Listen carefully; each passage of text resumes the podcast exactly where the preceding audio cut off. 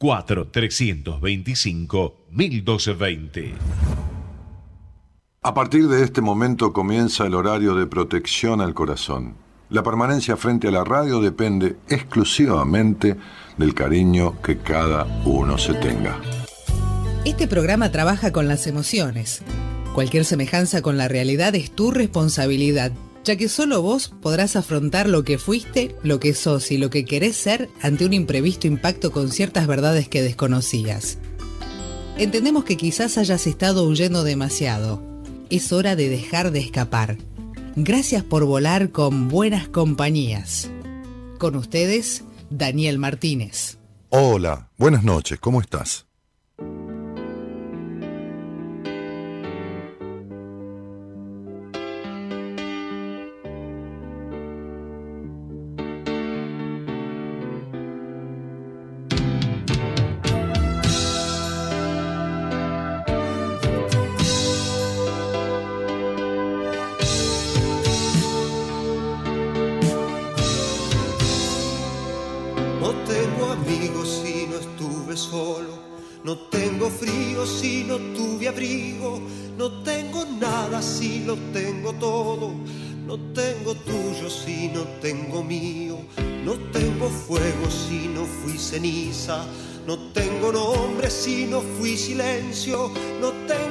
Cuerpo si no fui del aire. No tengo patria si no fui extranjero. No tengo casa si no tuve calle. No tengo rumbo si nunca me pierdo. No tengo olvido si no soy recuerdo. No tengo cielo si no tengo infierno. No tengo calma si no tuve ira. No tengo paz si no viví la guerra. Fuerza si no tuve miedo. No tengo Dios si no temí su ausencia.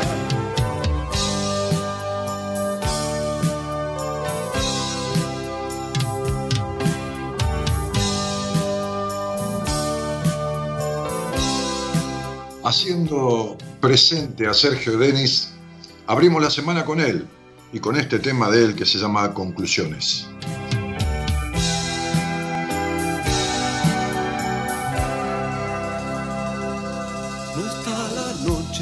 Lejos del día, ni está la tierra tan lejos del cielo. No estoy tan solo cuando quedo solo, estoy muy cerca aún estando lejos. No soy un hombre porque he sido un niño, No. ni he sido un niño porque fui pequeño. No. A veces soy el padre que he tenido, Sí. y a veces soy el hijo de, De mis sueños.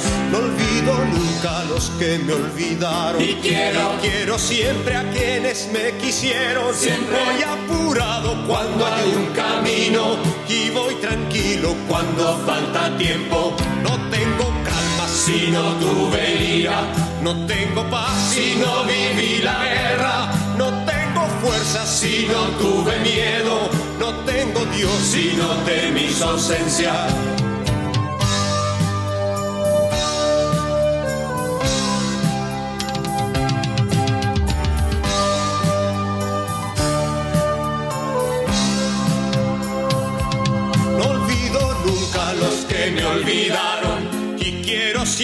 Quienes me quisieron. Voy apurado cuando hay un camino.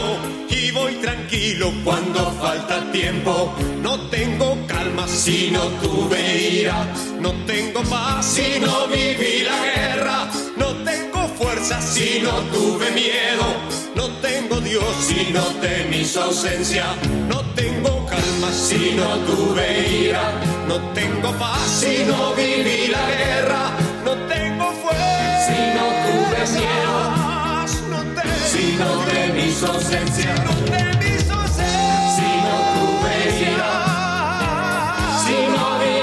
guerra. no tengo fuerza Si no tuve miedo. no tengo Dios Si no temí su ausencia. Si no tuve ira. no tengo paz Si no viví la guerra. no tengo fuerza Si no Hay muchas maneras de, permanecer en la vida, ¿no? Es decir, en, en esta vida que, que, como hoy le decía a una paciente, estamos acostumbrados a vivir, no a morir.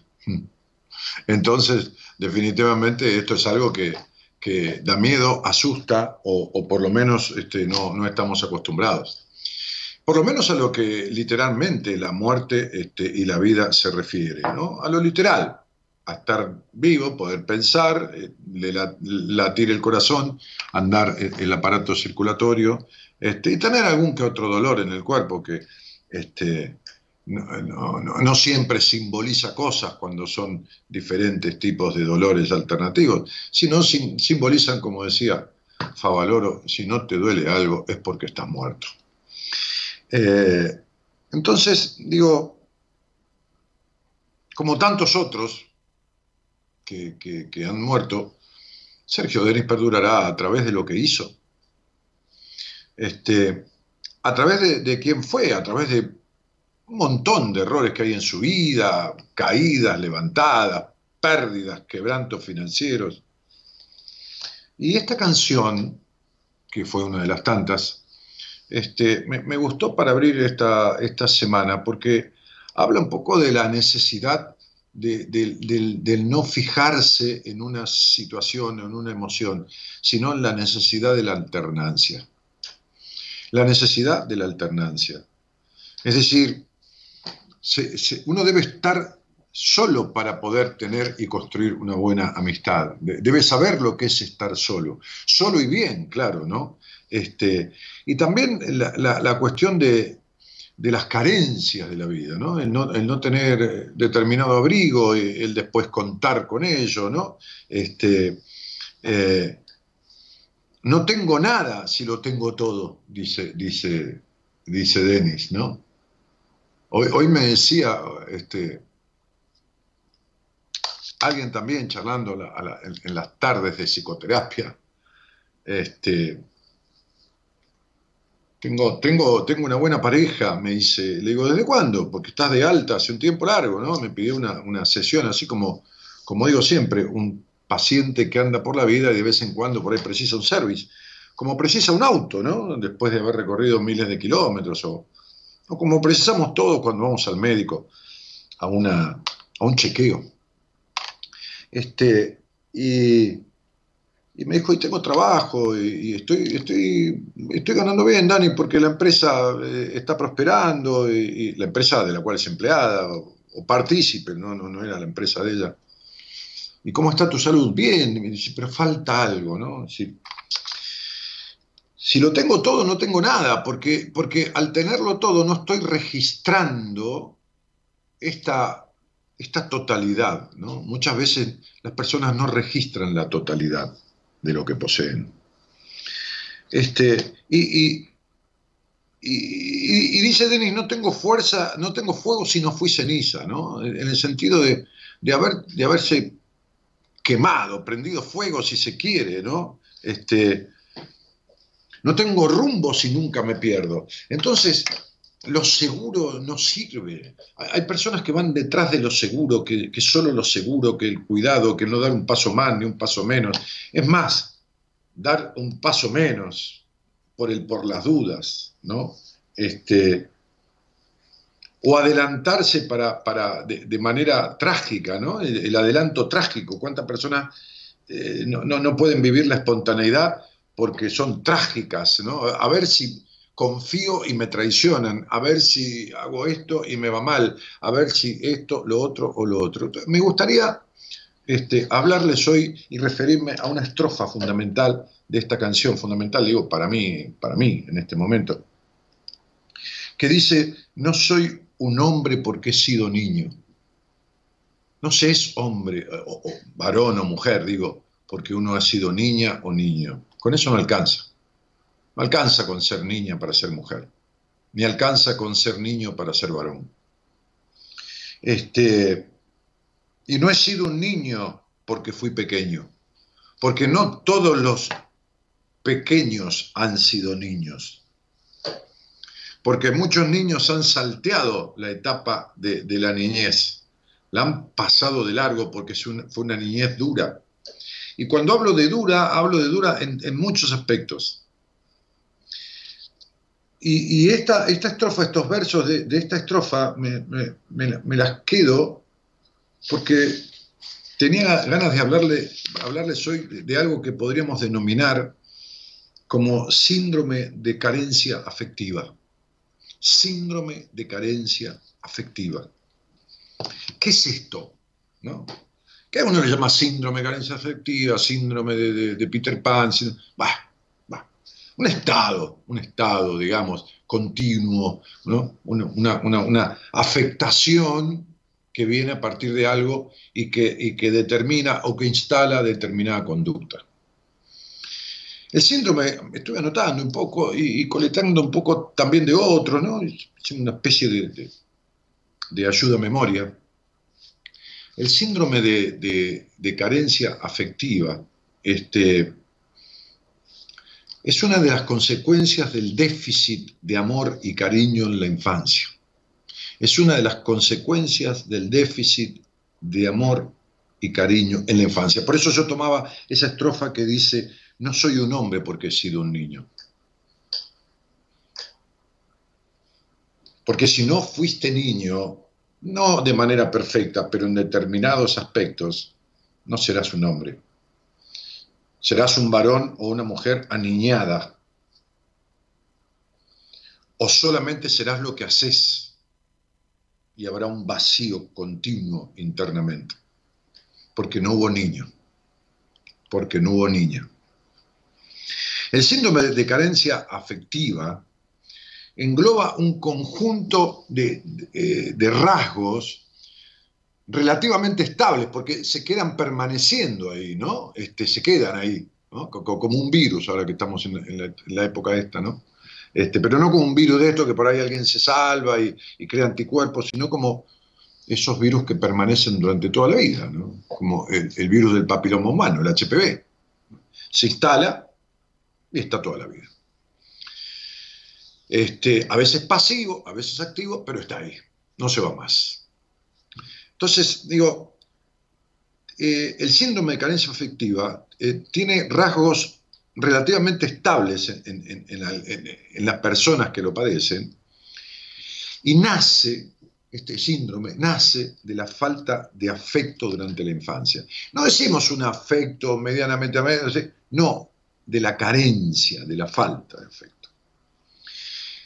La niñez es una etapa en la que todo ser humano es profundamente vulnerable. Yo lo he dicho muchísimas veces, ¿no?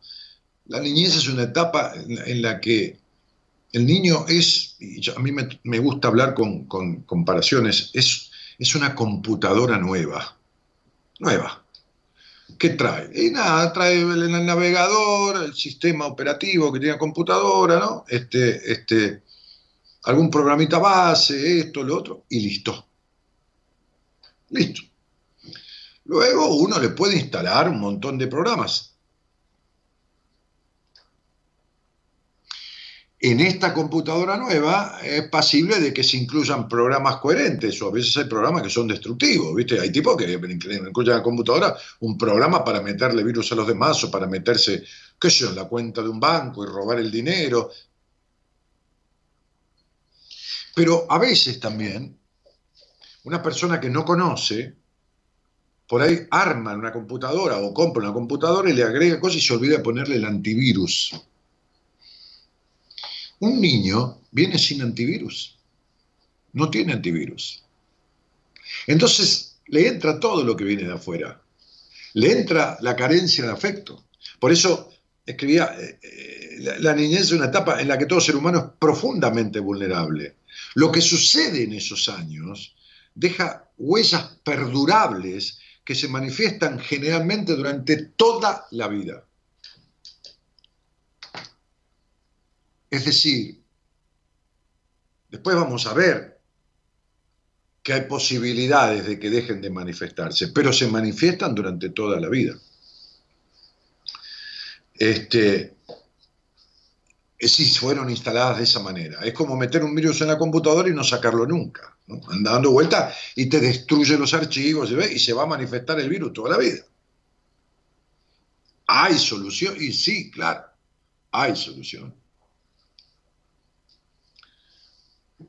la falta de estímulo afectivo durante la infancia, ¿qué es el estímulo? Es el reconocimiento, es el cierto toque de ternura. Nadie dice que haya hogar perfecto, pero es la aprobación, la habilitación, eh, la no desestimación, la no subestimación, la no sobreprotección, ni hablar de los golpes, los abusos, el maltrato, ni hablar, ya no toquemos eso porque ya nos vamos a cuestiones graves encima.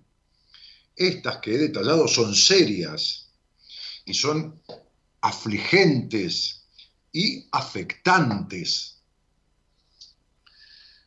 Eh, las otras son trastornantes. ¿Está?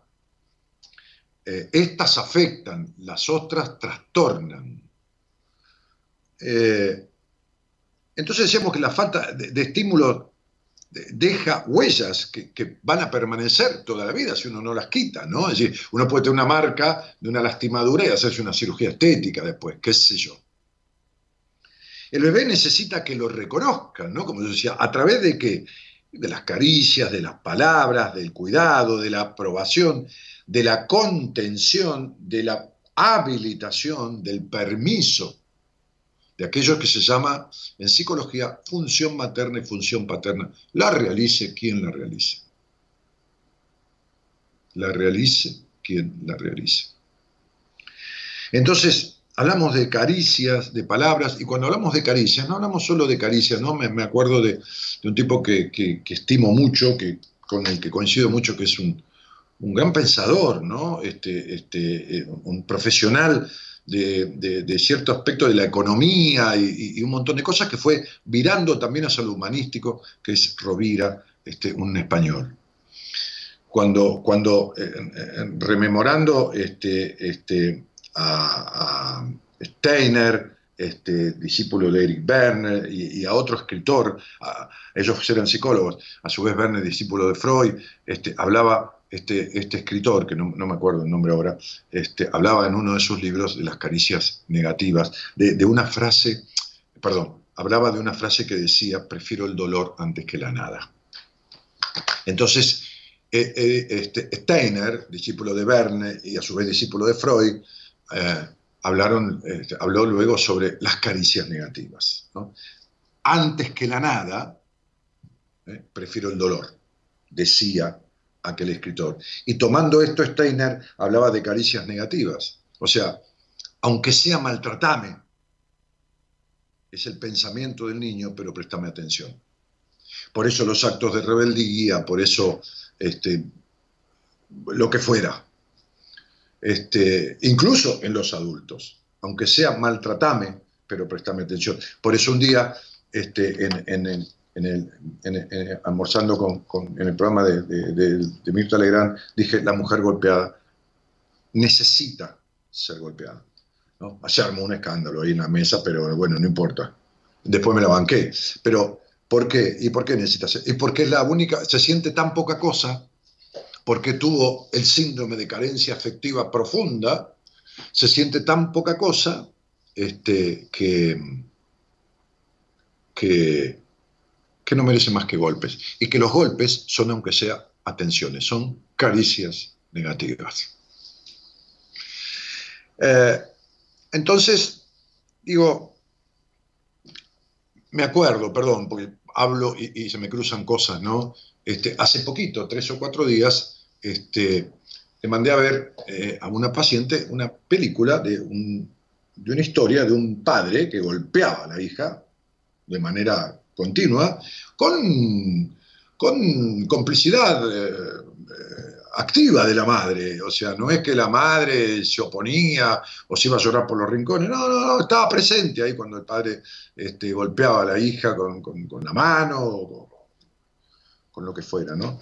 Y cuando eh, le, preguntaba a esta paciente, yo le mandé a ver la película para que me dé una devolución de la película. Yo trabajo muy interactivamente, psicodinámicamente, este, mis, mis, como decía el otro día, no sé dónde, pero bueno, no importa, este, el 90% de mis, de mis tratamientos psicoterapéuticos no son concesiones de una vez por semana. está perfecto quien lo hace así, yo no discuto, estoy hablando de mi forma. Porque también este, considero, será lo que a mí me llega, el 90% de las personas que yo veo, y luego una parte de ellas las tomo como pacientes, este, tienen sus problemas en la infancia. Entonces, este, eh, para mí no hay niño que pueda esperar una semana. es muy simple la teoría. Este, por lo menos la teoría en la que, en la que yo creo y practico. Eh, que es un sistema que fui diseñando al cabo de los años, un sistema psicoterapéutico, claro, pero bueno, dejemos eso por ahí, a un costado. Entonces yo, este, dice, eh, esta chica, la paciente mía, esta mujer, me describe situaciones de esta chica, esta chica que es una chica de veintipico de años que todavía era golpeada por el padre. Yo estoy atendiendo casualmente una, una mujer de 34, 35 años que todavía la madre le pega una o dos veces por semana. Le pega. Sí, le pega. Eh, pero esta paciente mía, cuando me describía la película, me decía, es divino el inconsciente, ¿no? Este, me decía, eh, en cierta manera, este, los golpes afectaban el estado de ánimo. No, el estado de ánimo de, la, protagonista de la película eh, se afectaba cuando el padre este, la adoraba. Cuando el padre la adoraba, puso. Fíjense que si vos querés escribir en el teclado de la computadora, de golpeada, adorada, hay como una distancia, ¿viste? Si vos me decís, qué sé yo, no sé, de paso a vaso, por ahí, viste, hay algo parecido, pero de adoraba a golpear, a golpeaba, de cuando la adoraba, la, inmediatamente, viste, uno, por eso yo le hago escribir, viste, mi, sistema es muy interactivo, pero mucho escrito, mucho ida y vuelta por mail, mucha cosa, ¿no? Entonces ahí leo, yo, viste, ahí queda, ¿entendés? Puedo analizar, puedo entrar dentro de la cabeza del otro, no solo lo que dice, sino lo que no está diciendo, o lo que quiere decir a través de otra cosa y se lo hice notar. Ella después corrigió en otro mail, pero se lo hice notar. Y me dijo, yo sentía eso cuando mi padre me maltrataba. Sentía que me adoraba.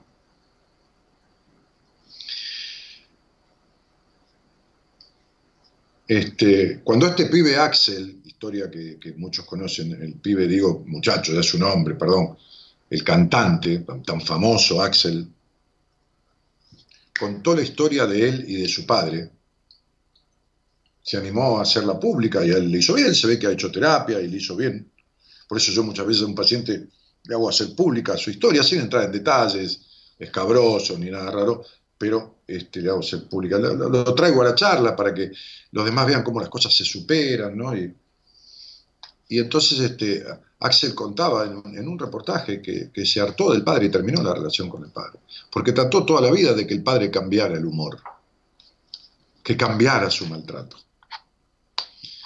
Cuando Axel era chico, muy chico, el padre lo ataba, lo amordazaba y lo golpeaba, o lo dejaba atado y amordazado.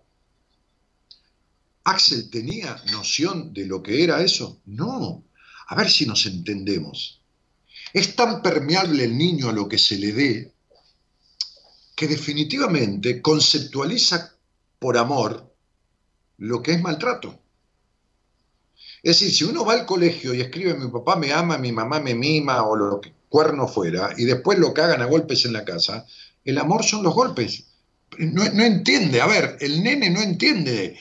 Habla quichua porque le hablan en quichua. Habla inglés porque le hablan inglés habla alemán porque le hablan alemán. Y el lenguaje del amor lo toma como, si lo maltratan, toma el lenguaje del amor como maltrato.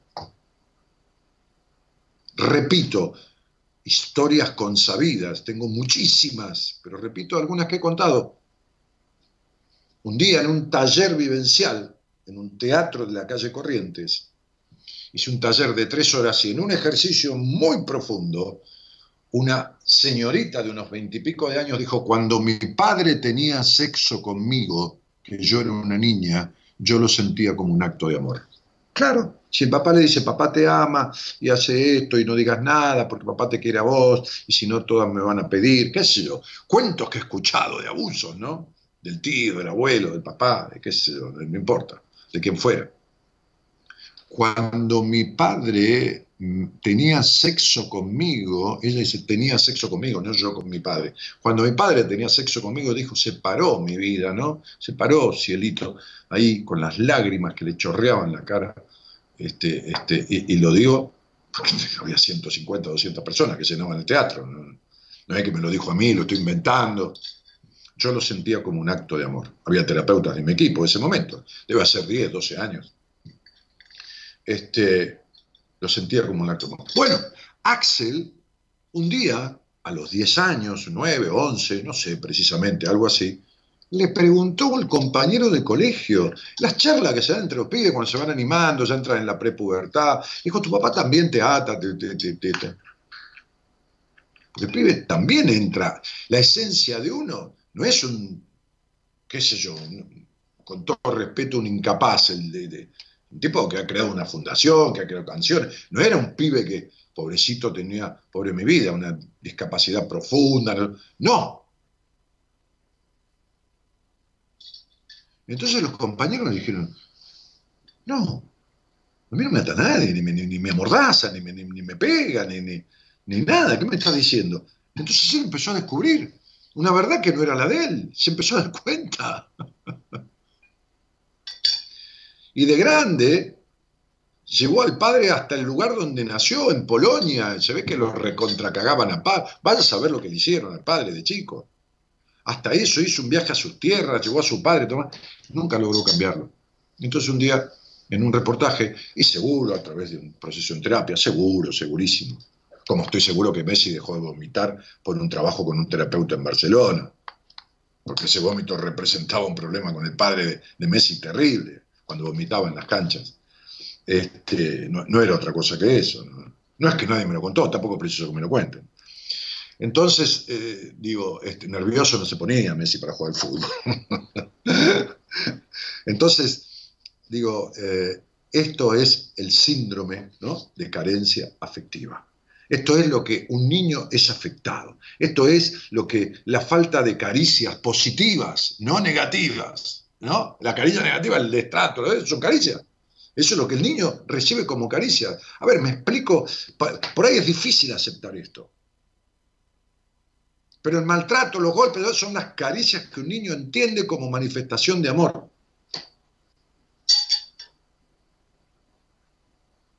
O sea, si un adulto indica algo, si la madre le dice al padre que entra borracho, a mí déjame en paz, agárratela a ella, por la hija de 11 años, cosa que escuché, por supuesto, entonces la niña, con el permiso y la anuencia de la madre, tiene sexo con el padre. Y entiende que eso está bien. Hasta que se dé cuenta, pero entiende que eso es así, no sé si está bien, es así, no hay otra manera. No compara al chico, no se le ocurre al chico pensar, voy al ejemplo vulgar que doy siempre, que es imposible que Sarmiento haya empezado el colegio y terminado siendo docente ¿no? durante 14 años sin que falte un día. Ni un día llovió, ni un día se afiebró, ni un día se inundó, que vivía en calle de tierra, ni un día se enfermó, ni un día hubo paro, no sé si había paro, este, o piquete, qué sé yo. No, nunca le pasó nada. Nunca. 14 años el tipo sin faltar un día. Es una mentira atroz, está documentado. Pero ¿se lo creen o no se lo creen los niños? Bueno, se lo dice la maestra. ¿Y quién se lo dice? Cualquiera. Cualquiera con todo respeto, cualquiera, una desconocida total, un desconocido total. entra al colegio el tercer día de clase, le dice eso, listo, ya está, le quedó grabado. Hago énfasis sobre esto porque no solo que hay terapeutas que arrancan de ahora para adelante y no van para atrás, que no es una crítica, es simplemente una explicación, y es imposible resolver cuestiones de presente, salvo que sean alguna cuestión de coyuntural, qué sé yo. Ay, me salió un contrato en Canadá y me da miedo ir, qué sé yo.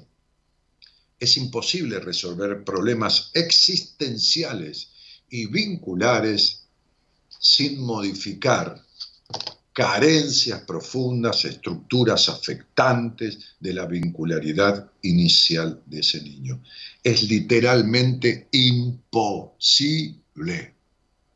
No hay manera, no hay forma, no hay forma de pintar una pared y que quede divina si hay humedad en los cimientos, en la base. Porque se pudre, se pica la pintura y se descascara otra vez. No hay manera.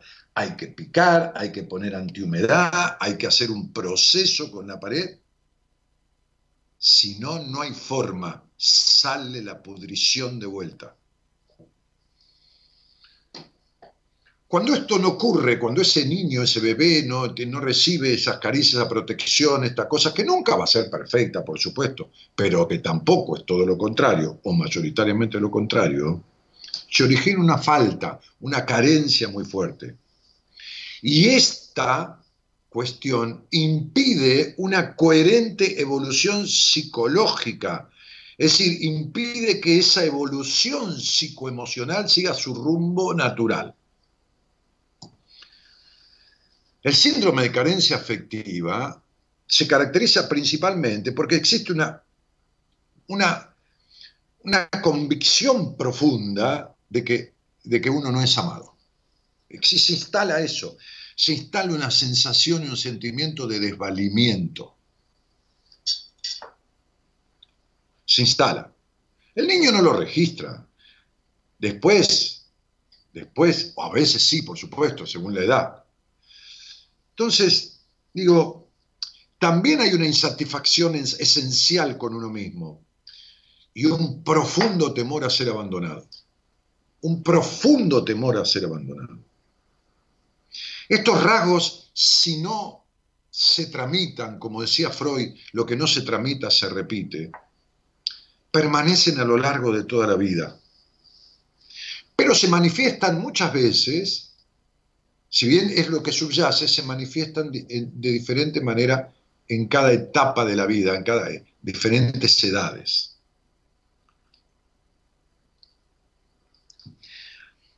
Hay algunos rasgos que están presentes en las personas que tienen este síndrome de carencia afectiva.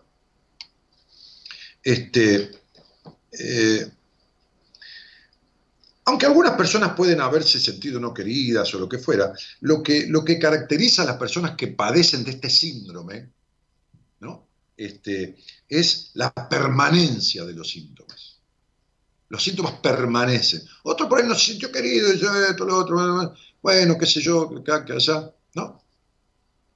Bueno, lo, va arreglando, se va con un terapeuta, o tiene una capacidad de resiliencia propia, y bueno, hicieron lo que pudieron, y se, se, lo, y se, lo, se lo instala de esa manera y se hace cargo de sí mismo y de darse lo que no le dieron.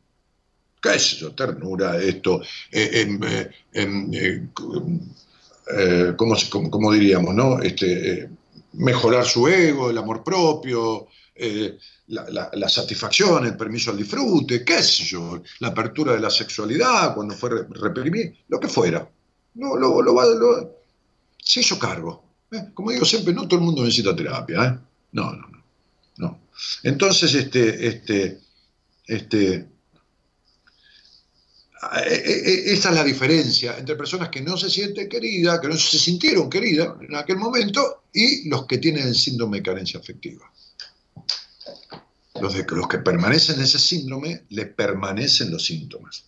Sentimiento de desvalorización, miedo al abandono, terrible, ya lo dijimos.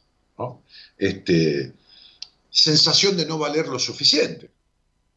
Este, dudando constantemente de las capacidades. ¿eh? Este, eh, y como si las circunstancias van a sobrepasar su capacidad, ¿no? Como que no va a poder con las cosas que, Oye, una paciente que logró algo, ¿no? Estamos en un tratamiento hace poco, 20 días, un mes, y ya logró una cuestión que le resultaba difícil, dijo, pero no sé si lo volveré a lograr, pero además, dije, pero será posible, ¿no? Mirá la desvalorización, mirá la, anticipación, mirá el pensamiento, pero será posible, si serás hija de puta, le dije, ¿no? Si será jodida, ¿no? O sea, esta frase de aquel amigo mío, Carlos, estoy tan acostumbrado a perder que cuando gano lloro. Este, percepción de fracaso, entonces, ¿no? Percepción de fracaso, la posibilidad del fracaso, ¿no? Como, como, amenazante. Entonces, ¿qué hace? No hace nada para no fracasar, o hace con un temor terrible, ¿no? Hace con unos recaudos tan grandes que tiene que tener 80 seguros de todo, ¿no? Eh, para dar un paso, cosa que es imposible, ¿no? Tener el certificado de, de, logro eh, positivo a futuro, ¿no? de ahí viene la procrastinación, ¿no? Y toda esta cuestión. Este, también son personas, las del síndrome de carencia afectiva, que tienen una autocrítica severa. Ah, sí, sí, sí. No te digo que se dan con un palo, ¿viste? A veces se dan con una varita, a veces al principio con un palo, después con una varita, pero se dan. Se dan eh, eh, emocionalmente, digo, conceptualmente, en, este, en esta. Eh, son como severos con ellos mismos, ¿no? Y autorreproche constante, se reprochan tal cosa, tal otra, se lo reprochan, que por qué, ¿no? Bien. Este, tienen poca simpatía, y sobre todo poca, como si tienen poca simpatía consigo mismo, ¿no? Ese, falta, acá, acá lo que falta es el amor propio que subyace. Entonces hay poca, hay empatía consigo mismo y simpatía consigo mismo. Este, les cuesta eh, les cuesta encontrar virtudes, disfrutar de ellas y, que esto les produzca un bienestar, ¿no? Porque es como si mm, recuerden que este, eh, hay, como esta cuestión de la historia con las caricias negativas y entonces es como no darse caricias positivas en la medida que fueran necesarias. Eh, estoy leyendo un poco alguna otra cosa que, he anotado. ¿no? Eh, tienen mucho temor a ser rechazados. Este, y resienten profundamente esa cuando, cuando esto sucede verdaderamente, cuando verdaderamente son rechazados, resienten profundamente esa circunstancia. Además hay inestabilidad, tienden a ser inestables en las relaciones interpersonales. Les cuesta sostener estas relaciones. Les cuesta, porque alternan todo el tiempo entre el apego y el abandono, el apego y el abandono, el apego y el abandono. Alternan todo el tiempo en esto. En el mismo vínculo, acercan y distancian, acercan y distancian. ¿no? Apego y abandono. Entonces, estas son características ¿no? este, muy, muy, muy, que, suelen estar así como, ¿no? no a decir exactamente todas, pero gran parte de ellas ya definen este síndrome de carencia afectiva. Eh, después puede haber, puede haber, tampoco esto es una norma ni una regla, determinadas actitudes, ¿no? Eh, en edad preescolar se muestran muy aprensivos los niños en las relaciones con sus compañeros, este, a veces tienen dificultad con el lenguaje, no se expresan no se expresan abiertamente, son niños retraídos o que viven en la mente, piensan mucho y les cuesta la expresión. Hablamos de edad preescolar, incluso escolar, ¿no? Este, a veces les cuesta el aprendizaje, no importa la capacidad intelectual que tengan, le cuesta el aprendizaje en la edad escolar, ¿no? O, o tienen dificultad para centrarse, centrarse, concentrarse, ¿no?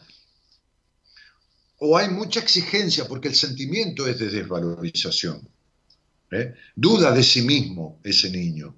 Este, en la adolescencia tienden a ser impulsivos, muy impulsivos, ¿no? Este, a veces activos, preocupados por la apariencia, muy, muy preocupados por la apariencia, muy, muy conflictuados o acomplejados con la apariencia este, eh, en, la, en, la, adolescencia, ¿no? Eh, a veces pueden aparecer síntomas de adicciones, a cosas, a, obsesiones o a personas, ¿no?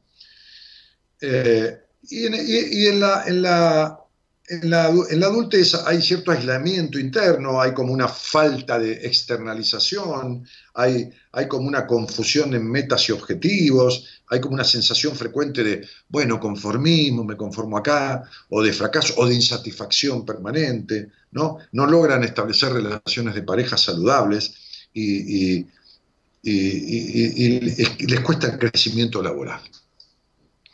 ¿Se puede hacer algo con todo esto? Sí, por supuesto por supuesto. Se puede hacer algo. ¿Cómo no se va a poder? ¿Se puede hacer algo con el virus de la computadora? Sí. ¿Se puede hacer algo con la pared que está descascarándose de humedad? Sí, claro, sí, sí. ¿Se puede hacer algo con una enfermedad del cuerpo? Sí, sí, claro. Bueno, ¿y esto qué es? Y es una afectación de, de, aspectos psicoemocionales del individuo. Este, y entonces, ¿cómo no se va a poder hacer algo? Sí, se puede hacer algo, desde ya. Este, y, este poder hacer algo eh, está dado por primero la necesidad de darse cuenta, ¿no? Estoy atravesando esto, eh, eh, es decir, conversando sobre esto, justamente para que algunas de las personas que escuchan traten de identificar que pueden estar teniendo este, este síndrome de carencia afectiva y que estoy, se me desconectó aquí una de las computadoras, ¿eh? por eso estoy medio, medio trabado. Pero eh, este síndrome de, carencia, afectiva, eh, a ver, momentito, ya estoy con ustedes, un segundo. Ahí voy, ahí voy, ahí está, ahora sí. Se había desconectado, estaba sin internet. Entonces, este, se, puede, se puede trabajar. Quien presenta el síndrome de carencia afectiva eh, eh, puede trabajar esto en, su terapia, eh, que, dentro de un apunte que yo leí sobre este tema decía que recomienda las, terapias, de psicoanálisis o, de, psicodinámicas, ¿no? Este, este, que son dos cosas bastante diferentes, pero bueno, hay que ver cómo transita cada terapeuta lo que le dice llamar psicoanálisis o terapia psicoanálisis. Bueno, no importa. Este, eh, quien presentan este síndrome suelen idealizar mucho al terapeuta. Suelen idealizar mucho al terapeuta, ¿no? Esto, o idealizarlo, no puedo idealizar mucho, idealizarlo. Este, y, en esa partecita de un apunte que leí, dice algo muy atinado, ¿no? Este, dice eh, que este, este, o sea, el terapeuta, debe saber responder a esa sobreexpectativa que pone en él o en ella, no importa, el, paciente. Eh, porque todo como, se genera como, como una dependencia, que, es necesaria, por supuesto. En, terapia es necesario generar una dependencia, una sana dependencia, para poder propiciar la autodependencia. Es necesario que uno cuando va al colegio genere una dependencia de la maestra para poder un día irse y, escribir solo y sumar, restar, multiplicar y dividir solo, sin necesidad de la maestra. Lo mismo pasa en un proceso en terapia. Es decir, que este síndrome de carencia afectiva lo que suele instalar es una falta de confianza en el individuo o, puede instalar carencia justamente afectiva de sí mismo consigo mismo a través de la exigencia, a través del no disfrute pleno de lo que logra, a través de, diferentes afectaciones del terror al abandono, de, cosas que le sacan la estabilidad, le, decir, le quitan la paz. Entonces, digo, eh, un darse cuenta y resolverlo, ir para adelante, salirse de pasado, y si no, verlo con un profesional este, sentarse y decirle, mira, tengo síndrome de carencia afectiva, qué sé yo. Este, y, el otro entiende, claro, seguro, si no entendió, bueno, salir corriendo. Y después de ahí en más, ¿no? sanada esta cuestión, se cambian las cosas y hay quien lo cambia por sí mismo. Hay un cuento que les voy a contar para cerrar esto, una historia. Cuentan que, creo que lo he contado, pero no importa, este, vale, la pena recordarlo. Mejor dicho, vale el gusto, no la pena. En, un, hacía como 80, 90 años, en épocas en que un prostíbulo era un lugar mal visto por cierta parte de la sociedad, pero aceptado por otra parte, mal visto pero aceptado, ¿no? Este, hace como 80 o 100 años, en un pueblo de unos 3.000, 4.000, 3.000, vamos a ponerle 5.000 habitantes, había en el costado del pueblo un prostíbulo. Y había un hombre que era el portero del prostíbulo. Este, y trabajaba de portero del prostíbulo, cuidaba la puerta, la gente entraba, qué sé yo, hacía el trabajo de portero de un prostíbulo, qué sé yo. En fin, no sé. El asunto es que este hombre era analfabeto, no sabía leer ni escribir. Había hecho toda la vida portero prostíbulo porque su padre había heredado el trabajo de su padre, incluso la casita, una casita humilde donde vivían, ahí en, en el medio del pueblo, este, también le había heredado de su padre. Y su padre había sido portero de ese mismo prostíbulo. Este, a su vez, el dueño del prostíbulo lo había heredado de un abuelo, ¿no? Era un hombre bien mayor. Y este señor, el portero del prostíbulo, de unos treinta y pico, o más o menos, entre 30 y, y, 40 años, más o menos, este, trabajaba eso desde que era un adolescente, eh, que su padre lo llevó. Y le enseñó el trabajo, su padre era un hombre bien mayor, y bueno, en un momento murió y, y el muchacho siguió. Resulta que el dueño del prostíbulo un día murió. Y su hijo era un contador, un profesional de las ciencias este, contables, ciencias económicas, como se dice, este, que vivía en, en la gran ciudad único heredero del padre, vino a hacerse cargo de los bienes. Y entre esos bienes, en esa época en que un prostíbulo estaba mal visto, pero no tan mal visto y aceptado por gran parte de la sociedad, como esas cosas que deben estar, o mirar para otro lado, estamos hablando 80, 100 años atrás, se hizo cargo de ese prostíbulo y lo quería poner en marcha, pero quería poner un regente no quedarse a atender el prostíbulo, cobrar esto, lo otro, manejar al personal del prostíbulo, etcétera, etcétera. Así que se sentó con este hombre, el día que había revisado todas las cuentas, los números, había hablado con el personal del prostíbulo, que no eran otro que un conjunto de señoritas. Este, que venían de otros pueblos a trabajar ese prostíbulo. Y un día se sentó con este hombre, cuando llegó el momento, y le dijo que él necesitaba dejar la administración de esto en manos de alguien, porque su empresa, su esto, su estudio contable, su todo, no podía quedarse él en lugar del padre que se había fallecido, que había fallecido. Así que le dijo, usted ha estado tantos años este, aquí, este, creo que estaría bueno que tuviéramos una entrevista un poco más profunda, este, porque existe la posibilidad de, que usted mismo se quede, usted conoce todo esto, y de que usted se haga cargo de administrar, de esto, lo otro. Imposible, le dijo nuestro personaje de esta historia. ¿Cómo imposible?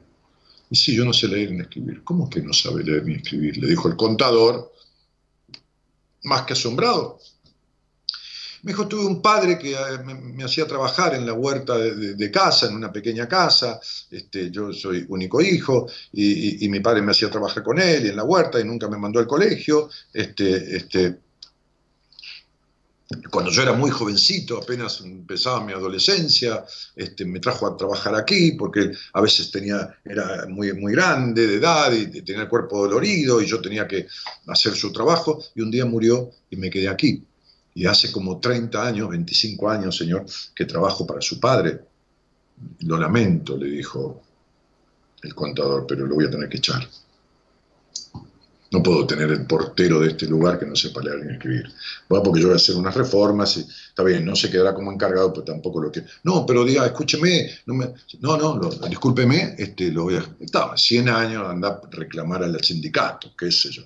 No sé, le habrá dado un dinero, no estaba yo presente en esa época, así que este, el portero del prostíbulo se quedó sin trabajo.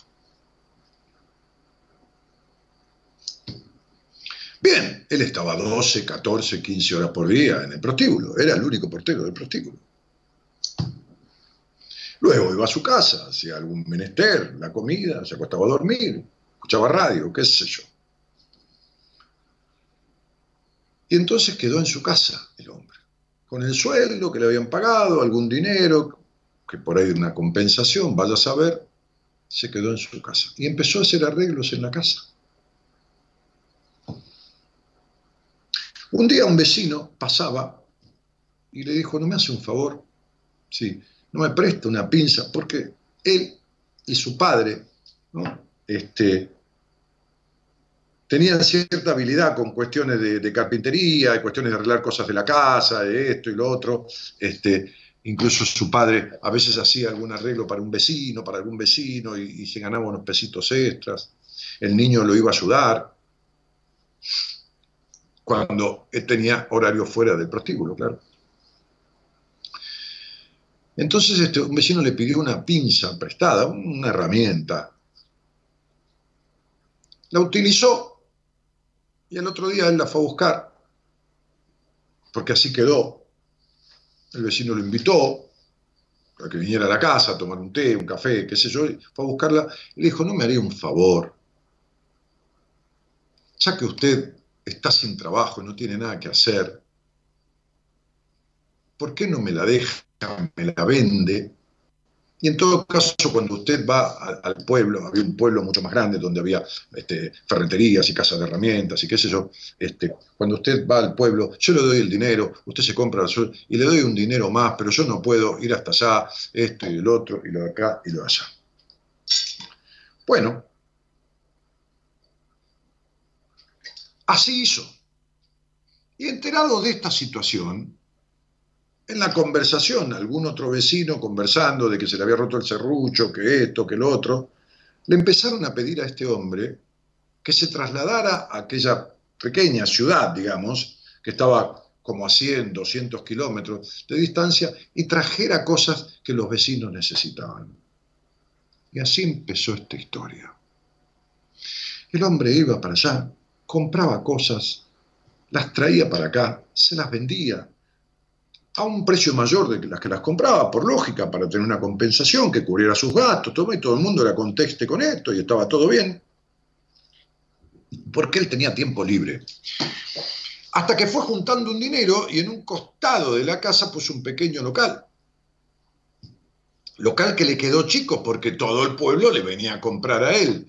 Además agregó otros rubros, no solo herramientas, sino se convirtió en una especie de almacén de ramos generales. Terminó armando un local en la calle céntrica de este pueblo. Y armando este local en la calle céntrica de este pueblo, se hizo un proveedor de ese pueblo y algunos de los caseríos que estaban en las lejanías del pueblo. Resulta que se hizo en cinco años uno de los comerciantes más eh, exitosos del pueblo. Claro, había tomado una empleada que escribía cosas y que le hacía algunos trámites y se decidió hacer una obra, una obra de bien. Entonces, donó el dinero necesario en materiales, en esto y en otro, para construir un aula, el, el colegio primario del lugar, tenía una de las aulas casi derruida, y entonces para remodelarla toda, construirla y dejarla nueva. Donó todos los materiales, la mano de obra, todo para construir un aula, ¿no? Qué simbólico, ¿no? Para ayudar al, mejor estar de los chicos, el que no había ido nunca a un colegio. Bueno, y llegó el momento del acto de inauguración del aula. Así que se juntaron los maestros, los padres, los, alumnos, en un acto, hicieron la bandera, toda esta cuestión. Y entonces el director del colegio dijo unas palabras agradeciendo a nuestro personaje, al señor de nuestra historia, este semejante acto de, benevolencia y de desprendimiento y de generosidad, y, llenándolo de, elogios, que esto y que lo otro, y le dijo, le voy a pedir delante de todos aquí que nos firme el libro de actas de personajes personalidades que han pasado por esta escuela, como ser una vez que nos visitó el ministro de Educación y el señor inspector general de escuelas, que figuran aquí, este, a este nuestro benefactor, y lo nombró, ¿no? Don Humberto, Este, que firme nuestro libro. Y se hizo un silencio, y el hombre se quedó parado donde estaba, ni se movió para acercarse a la atril donde estaba el libro. Y entonces el, el, director del colegio lo inquirió con la mirada. Y él dijo, no va a ser posible que firme el libro, señor director, le agradezco todos estos elogios, pero no va a ser posible. ¿Pero por qué? Nosotros, no, se crea menos que los demás. No, no, no, no, no es eso, le dijo, no, no, no, no, no es Bueno, pero, pero, pero, denos un motivo, usted eh, quiere seguir el anonimato, este, con la donación. No, no, no, no, tampoco, no, no, es que yo no sé firmar. ¿Cómo que no sabe firmar? Le dijo el director. No, no sé firmar porque no sé leer ni escribir. Todo el mundo quedó asombrado. Hubo un silencio, las maestras, los chicos, los mismos niños que estaban allí. El director de la escuela ni hablar. Entonces tomó la palabra el director para salir de ese momento crucial y le dijo, ¡Qué increíble! ¡Qué increíble! ¿Qué cosa? le dijo nuestro personaje de la historia. Que usted ha llegado a ser unos comerciantes más prósperos de este, de este pueblo. Y no sabe leer y escribir.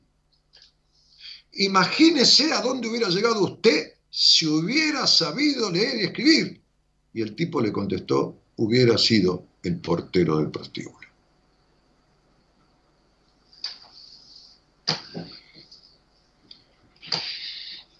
A veces en la vida, creerse que uno tiene un potencial de salida siempre de situaciones, por más oscuras, por más problemáticas, por más conflictivas que sean las encrucijadas. Y se los digo desde mi experiencia porque lo he vivido. He vivido encrucijadas de sensaciones terribles en mi vida como imaginando, como decía Albert Einstein, de, las crisis solo se sale con, con ingenio. Es posible. Es posible. Siempre hay un potencial sano de desarrollo en todo ser humano, aunque las caricias hayan sido negativas en el pasado. Ahí lo tienen a Axel, ahí lo tienen a Mark, eh, el dueño de, ahora no me acuerdo cómo se llama, de, Facebook, que, no tiene ningún título universitario, ni, tampoco el, creador de Microsoft. Este, este, ahí lo tienen a, no importa, los que son futboleros, les guste o no les guste, Tapia, el presidente de la AFA, que va a ser reelecto, no importa, quien lo banca, no importa, era recolector de basura. No tiene nada malo, ¿eh? no tengo nada contra el recolector de basura, tan digno, se gana su plata en un trabajo que es necesario, que forma parte de todo lo necesario que somos todos en este mundo. Pero era recolector de basura y es el presidente de la Asociación del Fútbol Argentino. Uno de los principales exponentes del fútbol mundial, Argentina uno de los diez principales exponentes del fútbol mundial, entre ciento y pico de países que forman la Federación Internacional de Fútbol Asociado, el presidente de la AFA, no importa, no vamos a entrar en discusiones políticas, si es el yerno de quien sea, no me importa. El tipo se cree con la capacidad de, ocupar ese asiento. Lo ocupó cuatro años, o, tres, no sé cuánto es, no sé cuánto es el periodo, y lo va a seguir ocupando. No importa lo que los demás hicieron con uno. Importa, como dijo alguien alguna vez, lo que uno hace con lo que los demás le hicieron.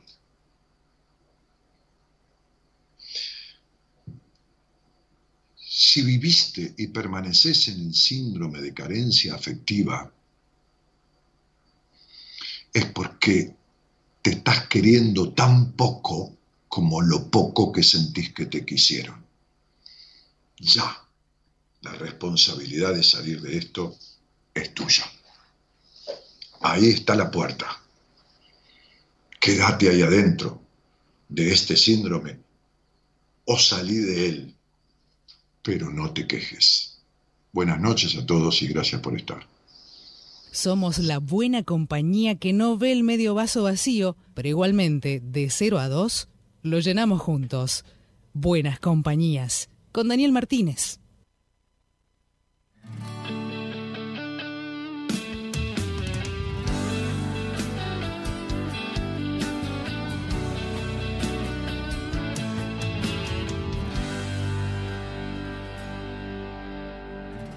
Empezaron los años a dejar su marca y no son más que huellas de esta realidad. Y poco a poco cambia de color mi alma y hasta me sobra a veces la serenidad. Empezaron los años a quitarme culpas y voy detrás de toda la felicidad. Estoy jugando el juego de mi propia vida, donde la apuesta es perder para ganar. De eso se trata de perder el miedo y no querer salvarse. De eso se trata la vida misma, de mil veces cerrar y luego perdonarse y descubrirse pariendo versos que a nadie llegan si por dentro está desierto. Poner la cara, creerse muerto para nacer de nuevo.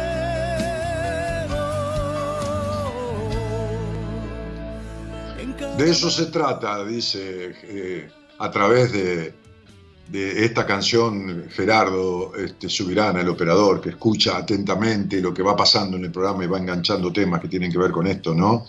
Aquí con todos los síntomas que están mencionando, aceptando cualquier cosa para que no me abandone totalmente desvalorizada, dice Carmen Han, que siga dentro de esta jaula de, de, del sometimiento, de la desvalorización, ¿no? Este, y que tiene la puerta abierta, ¿no? Eh, que nadie la, encierra, que se da lo mismo que, se, que, le dieron, ¿no? An, An, Ana Insago dice, hola Ani, no puede ser tan exacto, dice, ¿no? Este, bueno, Anita, y, y, y salí de, de mi exactitud, te lo pido por favor. o sea, yo no me alegro de haber sido exacto este, con lo que vos sentís la verdad es que no me alegra para nada. Este, este, me, me, me, me, satisface del lugar del conocimiento, pero no, no, no, no a costa de tu sufrimiento. ¿no? Dani, abrazo desde Rosario, dice Saldán, Pat, Patricia. Si uno sufre el abandono primero de tu mamá, después de papá y de tu marido, ahora no querés conocer a nadie por miedo del abandono. Pero si vos te viviste abandonando, Gladys Noemí Chávez, si no, no, no sí, habría que explicarte por qué te abandonaste toda la vida. Entonces, que, que, que, es el peor de los abandonos, el abandono de uno mismo, la traición de uno mismo. ¿no? Me siento muy identificada, dice Luciana Santa Cruz. Che, hice una apertura de una hora, le, pido, no le pido disculpas, ¿no? porque tampoco este, los azoté, pero, pero me llevé una hora de conversación, una, una guarangada. Este, eh, Andrea dice, e-, esa era yo, Dani, hasta que me ayudaste a valorarme, a tener autoestima. Bueno, Andrea, hicimos un trabajo pusiste tu cabeza, tu, dedicación, este, este, eh, sí, sí, yo, guié, pero vos hiciste toda la tarea de tu terapia, ¿no? Claudia Tamayo dice, buenas noches, buenas compañías, qué bueno que se puede hacer algo. Sí, como no se va a poder hacer algo.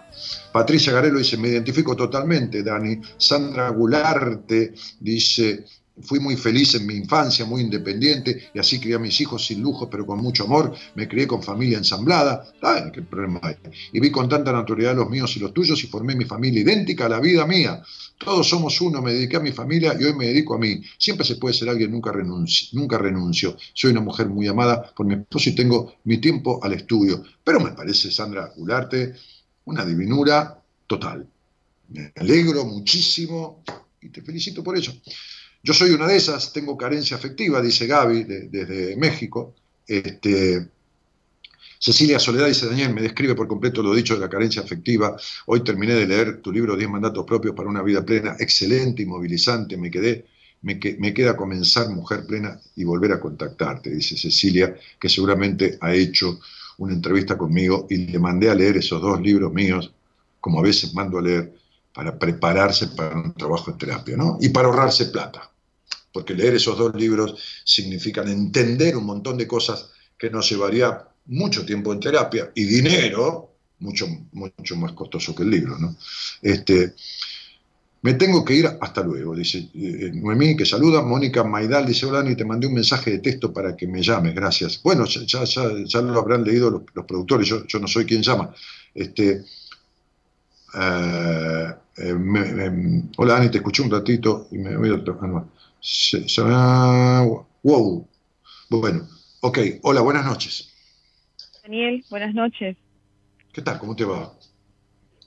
Bien, ahora que, pude comunicarme con vos, eh, bien, con esperanzas de, salir de un estado en el que estoy hace un tiempo bastante largo. ¿Y de dónde sos, Carmen? Yo soy misionera, pero vivo en Buenos Aires, soy de la provincia de Misiones. Ah, sí, sí, misionera, claro. Este, este, y no es que estás en una misión jesuítica. Eh, no, no, no. bueno, en misiones hubo misiones jesuíticas, por eso se llama misiones, ¿no?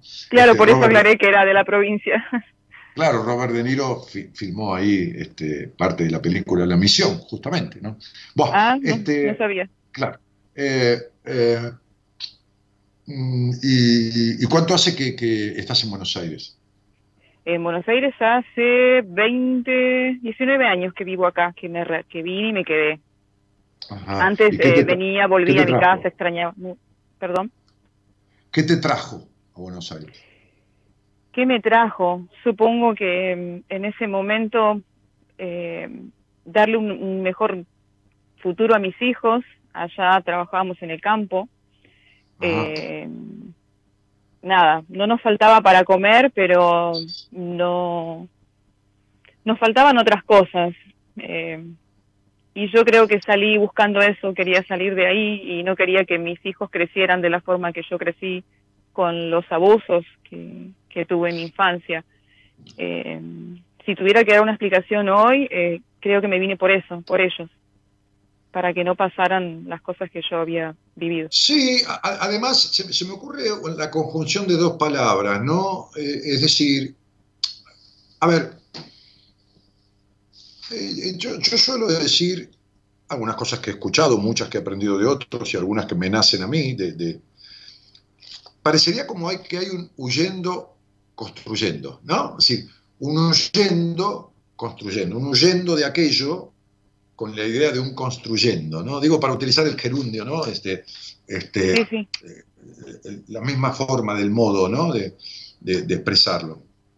Eh, lo que pasa es que la mente no tiene geografía. Entonces uno puede construir para afuera algo diferente para los otros, eh, en determinados aspectos. Pero, a ver, ¿cómo decirte? Yo le explicaba esto hoy a una, a una, a una señora, este, eh, la madre transfiere, la madre o quien, quien realiza esta función, transfiere eh, e, energéticamente este, eh, un montón de cuestiones hacia el niño, hacia el bebé.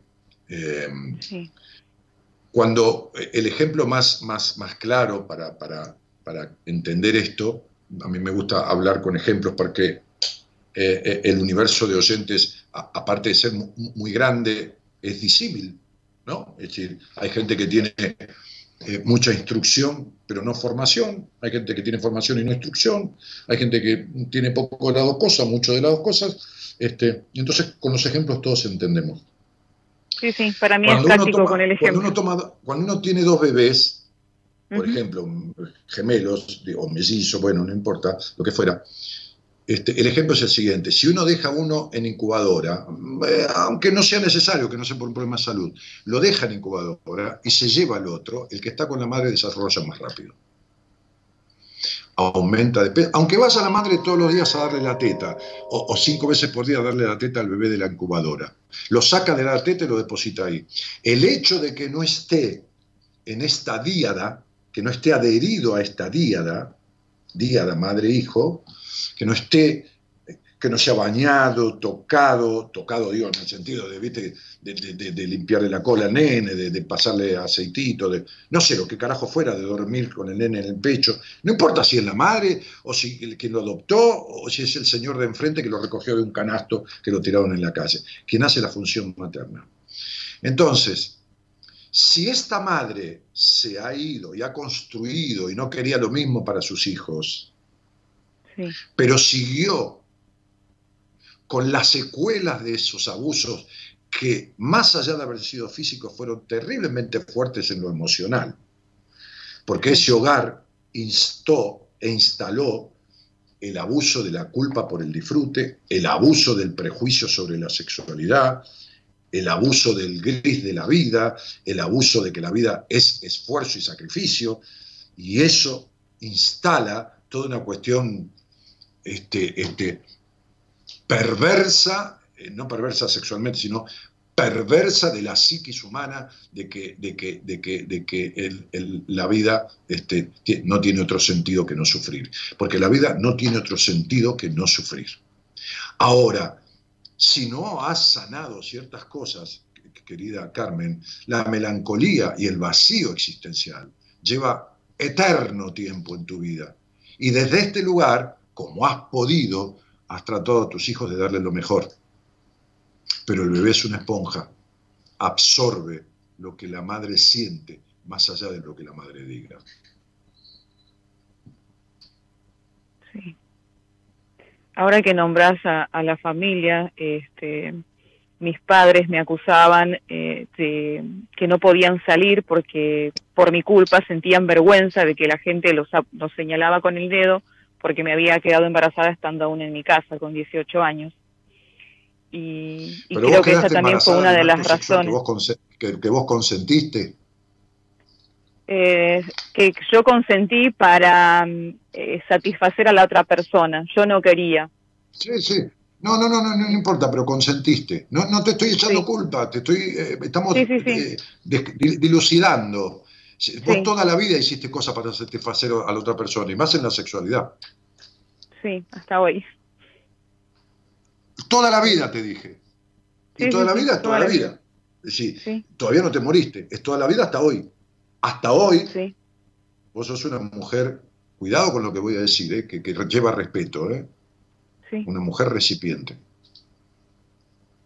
Mm, ¿Qué significa? Entonces, entonces esto es indigno para tu energía y genera un gris de la vida y un vacío de tu alma que cuando vos le das la teta a ese hijo no le transferís un carajo, más si es una hija mujer. De, de la, de la, del despertar de sus aspectos pulsionales, instintivos básicos que en medicina y en psicología se llaman estimulación temprana. Es lo que la madre despierta en el niño cuando lo, toca, eh, se entiende, lo acaricia, le pasa, lo baña. No es solo el hecho de hacerlo.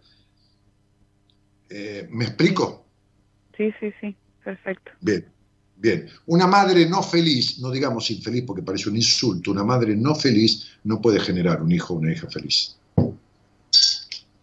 No hay manera. No hay forma. ¿Por qué? Y porque la personalidad del niño se construye fundamentalmente por lo que percibe de afuera. Como se construyó la tuya. Sí. Claro. ¿Entendés? Sería como que el médico te diga, eh, mire señor, este, este, este, no fume, no tiene que fumar porque le hace daño y el tipo está fumando un habano. Sí. Y últimamente... Cuando vos le, eh, podés decir a tu hija, sé libre, disfruta de la vida, eh, como yo explico en mi libro Mujer Plena, hace el amor con amor por vos, no por amor al otro. Porque hay, mujeres que me dicen, no, pero yo para tener relaciones sexuales necesito tener sentimiento. Le digo, ¿y por qué tenés tan horribles relaciones sexuales con sentimiento y todo? Lo, que pasa es que sos, tan culposa, le digo, que necesitas creer que amás para tener relaciones sexuales y que te sientas un poco menos sucia de lo que te sentís teniéndola este, este, si no sintieras nada por la persona. Entonces te inventás un amor. Todas mis relaciones, eh, yo, no era feliz en, en lo sexual y hace casi tres años que estoy con una persona con la que yo creo que estoy enamorada y soy feliz con él en todos los aspectos, pero es una persona que me deja, yo vuelvo, ¿Cuántos, me deja. hijos tiene? ¿Cuántos hijos tiene? Yo eh, tengo dos hijos de diferentes personas. No, él tiene una nena de, de 8 y un varón de 19. Por eso te dije, ¿cuántos hijos tiene? Supuse que eran dos. Este, ¿Cuántos hijos tuvo tu padre y tu madre? Eh, mi mamá con mi papá, cinco. Y anterior a formar matrimonio, eh, tuvo a otro nene que yo me enteré de después de grande que era mi hermano. Bien. Eh, ¿Este señor, vos lo conociste estando separado o, en comprometido? No, no, separados los dos, ambos, él y yo. Bueno, bien, de acuerdo. Eh, describime la relación que tuviste con tu padre, en, pocas palabras. Bueno, mi papá era una persona que creo que esperaba de mí que fuera un hijo varón. De hecho, cuando él salía me dejaba a mí a cargo de los animales, del galpón, del tabaco, del carro, eh, de que cuidara la casa y eh, cambiarme los bueyes, llevármelos al galpón, eh, cuando quería arrancar el auto me ponía a mí al volante, o sea, eh, yo era como su mano derecha, pero después mm. cuando me quedo embarazada se decepcionó muchísimo de mí y ya la relación mm. nunca más fue igual. Ya no, no me dio más cariño, no era mi papá, no era muy distinto conmigo. O sea que tu papá no escuchó quién eras, sino dijo quién tenías que ser. Y desvirtuó toda tu infancia dirigiéndote hacia el lugar, haciéndote trabajar, perdiendo la infancia tempranamente y mostrándote cariño solo si eras lo que él quería que fueses. Y no me dejaba tener novio cuando se entera, sí, cuando se enteraba que estaba con un chico, venía con escopeta, con machete, con lo que fuera y Sí, sí, sí, por supuesto, claro. Sacaba corriendo y así, por eso, bueno. Por eso. Entonces fuiste la otra mujer de tu papá. Eh, no, no porque tuviera nada que ver, que digo, la otra mujer de tu papá. eh, eh, eh em, la mujer muleto, ¿no? la que se ocupaba como si fuera una esposa, aunque tenía edad de niña. Eh, bien, entonces, em, em, ¿qué te trae a mí? Bueno, una, una chica que se está atendiendo con vos, que es de Misiones también. Ella me habló de vos, yo te empecé a escuchar y me empezó a interesar muchísimo porque he ido a muchísimas terapias y la verdad que eh, no me ayudaron o yo no, no supe trabajarlo, no sé, pero he ido a una psicóloga, por ejemplo, que ella, yo le contaba algo y me decía, ah, igual que mi mamá. O sea, ella hacía terapia conmigo. Yo nunca me voy a, cansar de, asombrarme, ¿no? Mi mujer que estaba atendiendo, atiende una, una de sus pacientes, me decía que había una psicóloga que tuvo todo el tiempo con, con, esta chica a la cual atiende mi mujer ahora, este, que le decía, este, bueno, vos tenés que arreglar estos conflictos de tu infancia, tenés que, eh, no me acuerdo la palabra, pero este, sobre tramitar, resolver estos, estos conflictos de tu Vos tenés que resolverlos. Vos tenés que resolverlos. Sería como que, qué sé yo, ¿no? Como que yo voy con el auto sucio al lavadero y el dueño del lavadero me dice, mire, usted tiene que lavarse el auto, ¿eh? se lo tiene que lavar. Y yo voy al lavadero, ¿entendés lo que te digo? Entonces, así tan ridículo es como lo que vos decís, ¿no? Ay, igual que mi mamá, ¿no? Entonces, entonces eran como, como, amigas, ¿entendés? Eran como, como, como amigas que hablaban de chusmeaban sobre las madres. Terapia bla bla, le digo yo. Terapia bla bla. Mirá, hay una frase de un, de un profesor mío de, de, una materia que yo cursé en su momento, ¿no? Por supuesto, dentro de la carrera de, la primera carrera que yo, que yo estudié, ¿no? que la, la Tecnicatura Superior en Consultoría Psicológica, es una carrera muy, muy, muy difundida, muy famosa en Estados Unidos, Australia, en varios países, hace 30 años que está en Argentina. Este, y este, él decía, cuando el paciente se ofrece el fracaso del terapeuta, si vos fuiste a terapia Y vos, no importa el método del terapeuta, sea cual fuera, el sistema, qué sé yo, no me voy a meter. Pero vos ibas, vos permanecías, vos, vos hacías lo que hace. A ver, si un alumno, un grupo de chicos va al colegio y ninguno sabe, leye- sale leyendo, aprendiendo a leer ni escribir, ¿de quién es el fracaso? Del docente. Lógico, ¿de qué mierda va a ser? Ujú. Bueno, esta psicóloga te resumo rápidamente. Yo, por ejemplo, le decía, yo me siento Pero, pero, muy... pará, ¿Cuántos eh, años hiciste sí. de terapia? ¿Tres o cinco? Y en, entre cambiando de terapeuta, sí, más o menos tres. Bueno, Porque iba cambiando a ver si, con quién me Sí, podía la, pri- la sentir primera cómodo. cifra que se me ocurrió. Bueno, muy bien. ¿Qué es puntualmente lo que buscas? De los terapeutas Eh, no me cuentes porque si estás acá es porque no te sirvieron. ¿Qué vas a hacer? Elegiste mal, justo tuviste la mala suerte. ¿Qué va a? Sí. ¿No? Este, este, No. este, pero es la mala Lo suerte que, de la me mayoría. lleva, lo que me lleva a vos son eh, mis ataques de ira que estuve teniendo. eh, eh, hace un año que tengo ataques de ira con mi pareja. Eh, soy, estoy siendo muy agresiva, voy a, a las manos, le pego, ¿sí? Sí, sí, sí, está claro. Este, yo en mi vida fui así, nunca actué así con esa violencia, siempre fui sumisa, obediente, sí, ya voy, voy corriendo, eh, y nada, y acá me encuentro con esto donde eh, tengo miedo a que me deje, y entonces me pongo loca y me pongo furiosa y siento celos, y, y no puedo parar con mi furia, y me pongo a decir un te montón de convertiste en una maltratante. Que nunca fuiste, ¿Cómo? te convertiste en maltratante. Sí, y empiezo a decir un montón de insultos que no son cosas que quiero decir, pero me salen y las digo y Sí, las son digo y cosas las que digo y querés no decir. paro. A ver, me cago en Zeus. Mm, cagarme en Dios no, me cago en Zeus, que es el dios del Olimpo, y listo. sí, Son cosas que querés decir, ¿qué me venís con que no las querés decir? Claro que las querés decir, por eso las decís. sí, Ahora, el punto es resolver desde dónde las decís y por qué las decís. sí. Vamos a preguntarte esto. ¿Cuántos años vos sentiste de tu vida el vacío existencial y la melancolía? siempre. Muy bien. ¿Hasta cuándo? ¿Hasta ahora? Eh, al principio de esta relación yo estaba muy feliz, muy contenta, decía, No, no, no, encontré no. la... Al principio de esta relación, vos siempre, todos los principios de relaciones, era bajo Sí. el príncipe azul. Viste que vos siempre esperaste el príncipe azul. Sí, sí, sí, Bueno, sí. Sí, sí, eso ya lo sé. Muy bien. Entonces, este, este, este, la, la mina idílica, ¿viste? La- la- la- la- la- como digo siempre, el jarrón, el jarrón con flores blancas, el, el camino blanco sobre la mesa en, en hilo, ¿no? Este, Sí. este, y, y olor a pan y chicos dando vueltas, este, y un caballo blanco en la puerta para ir a cabalgar en, en- en los cielos del amor y la aventura con, con el hombre soñado. Anda a cagar. No existe. Bien. sí. Entonces, este, muy bien. ¿Cuánto duró esta situación idílica?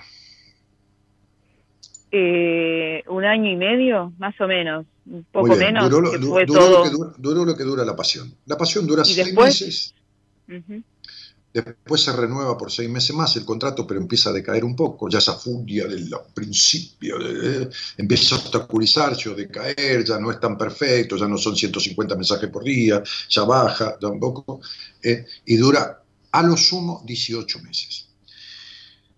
Y se, y se- y se agota, se desgasta. Esto surge, por, por lo que fuera, un montón de cosas que subyacen porque no alcanza esa, esa pasión a eliminar cuestiones del pasado que afloran y se desencadenan con este vínculo. ¿Con cuántos hombres con hijos saliste anteriormente en relación estable, no de una noche? Eh, no, ninguno. Estuve Pero casada casi clarísimo, 15 pero estaba años, pero no tenía hijos. ¿Cómo? Estaba, está- estaba clarísimo. La pregunta Ah, ¿sí? tiene la trampa para Ah. que me dé pie para decirte, bueno, es el primer padre de tu vida. Ahora, si yo te hago un mapeo cerebral y te mido los enojos que tenés con tu padre de toda tu vida, Sí, escucha bien lo que te voy a decir, sí, te escucho. de, de 0 a 100, los enojos, ¿eh? recordando el pasado, recordando la exigencia, la decepción, la anulación, la pérdida de carencia, todos los enojos, por carencia o por enojo, por calentura de enojo, ¿no? Que tenés de toda tu vida, que todavía no se te fueron, ¿no? De 0 a 100, ¿cuánto miden los enojos? 100. Bien. ¿Con quién? ¿Con tu padre? Con los dos, con los dos. Sí, no, ya sé Si con tu tuviera padre, que madre, decirte de mi mamá, No, 200. no, no, por supuesto, si tuviste una madre recontra controladora, recontra melancólica y dramática y jodida, bueno, pero pará, ¿no te das cuenta que estás con un padre? Eh, ¿No no. te das cuenta que estás con el primer padre de tu vida? ¿No entendés que no entendés que estás volcando en este padre los resentimientos que tenés de tu infancia? ¿Entendés que estás con el hombre de otra mujer? Que en su momento era el hombre de otra mujer, Mm, por decirlo de alguna manera coloquial, porque nadie es de nadie, pero que estás volcando. ¿Sabés lo que es la, la melancolía? Y la melancolía es la sensación de duelo como si nadie se hubiera muerto, pero tenés, porque vos vivís muerta en vida, has vivido. Ese es el estado melancólico. Vivir muriendo todo el tiempo, como si hubieras nacido con ese vacío. Pero son tan terribles los enojos de chica que lo que hay en vos es una depresión subyacente, una depresión reactiva. Hay un estado depresivo que se convierte en agresividad. Todo Sí, sabes que yo no como. Hace días que no como. Eh, me hidrato con agua. Pero, Sí. mi vida, te lo estoy explicando, Sí, no te entra más nada. No, y yo necesito curarme porque- porque voy a... Sí, perdóname. No, perdona vos, decime. Va, perdona a nadie. necesito- ¿Qué, qué pasa? Necesito sanarme porque no... eh, yo siento que con mis palabras y mis, y mis reacciones eh, dañé mucho a esta persona y, No, no, no, no, no, no, no, no. y, y poquito. me, y me lastimé yo muchísimo porque No, ya me no, pasó no, un poquitito, vamos a poner la cosa en su lugar. Uno tiene dos maneras de cagarse la vida. Solito o buscarse a alguien que se la joda.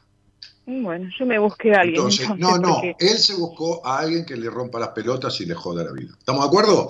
Entonces, lo que él se jode es responsabilidad de él. No es que yo lastimé ni dejé de lastimar. Vos hacete cargo del quilombo que tenés vos y que el otro Sí. se arregle su culo. Porque por algo está con una mina que lo conchudea todo el tiempo. ¿Se entiende esto? Estamos hablando clarito, ¿eh? Porque son las 12, la 1 de la mañana, no vamos a estar acá a pelotudear. A mí no me gusta pelotudear, yo no invierto mi tiempo en pelotudear. Pero pelotudear me pongo a jugar al póker. Entonces, que tampoco es pelotudear porque es diversión que me merezco. En la maquinita, por supuesto, ahí, este, acá en la, ma- en la- en la computadora. O, o- o con mis amigos jugar al truco cuando se podía. Pero digo, acá yo no pelotudeo. Ni pierdo el tiempo, ni hablo boludeces, ni bueno, ya va a pasar, bueno, no es nada, tienen que tomarse unos días, dice, afuera juntos, este, anda a cagar con esas, esas soluciones pelotudas este, que no sirven para nada. Bien, muy bien. ¿Cómo se llama el señor, el primer nombre? No me dé su identidad, pobre. Héctor. Bien. Sí. Eh, eh, el segundo, no me dé su apellido, ¿eh? Horacio. Los dos nombres son con H. Héctor Horacio.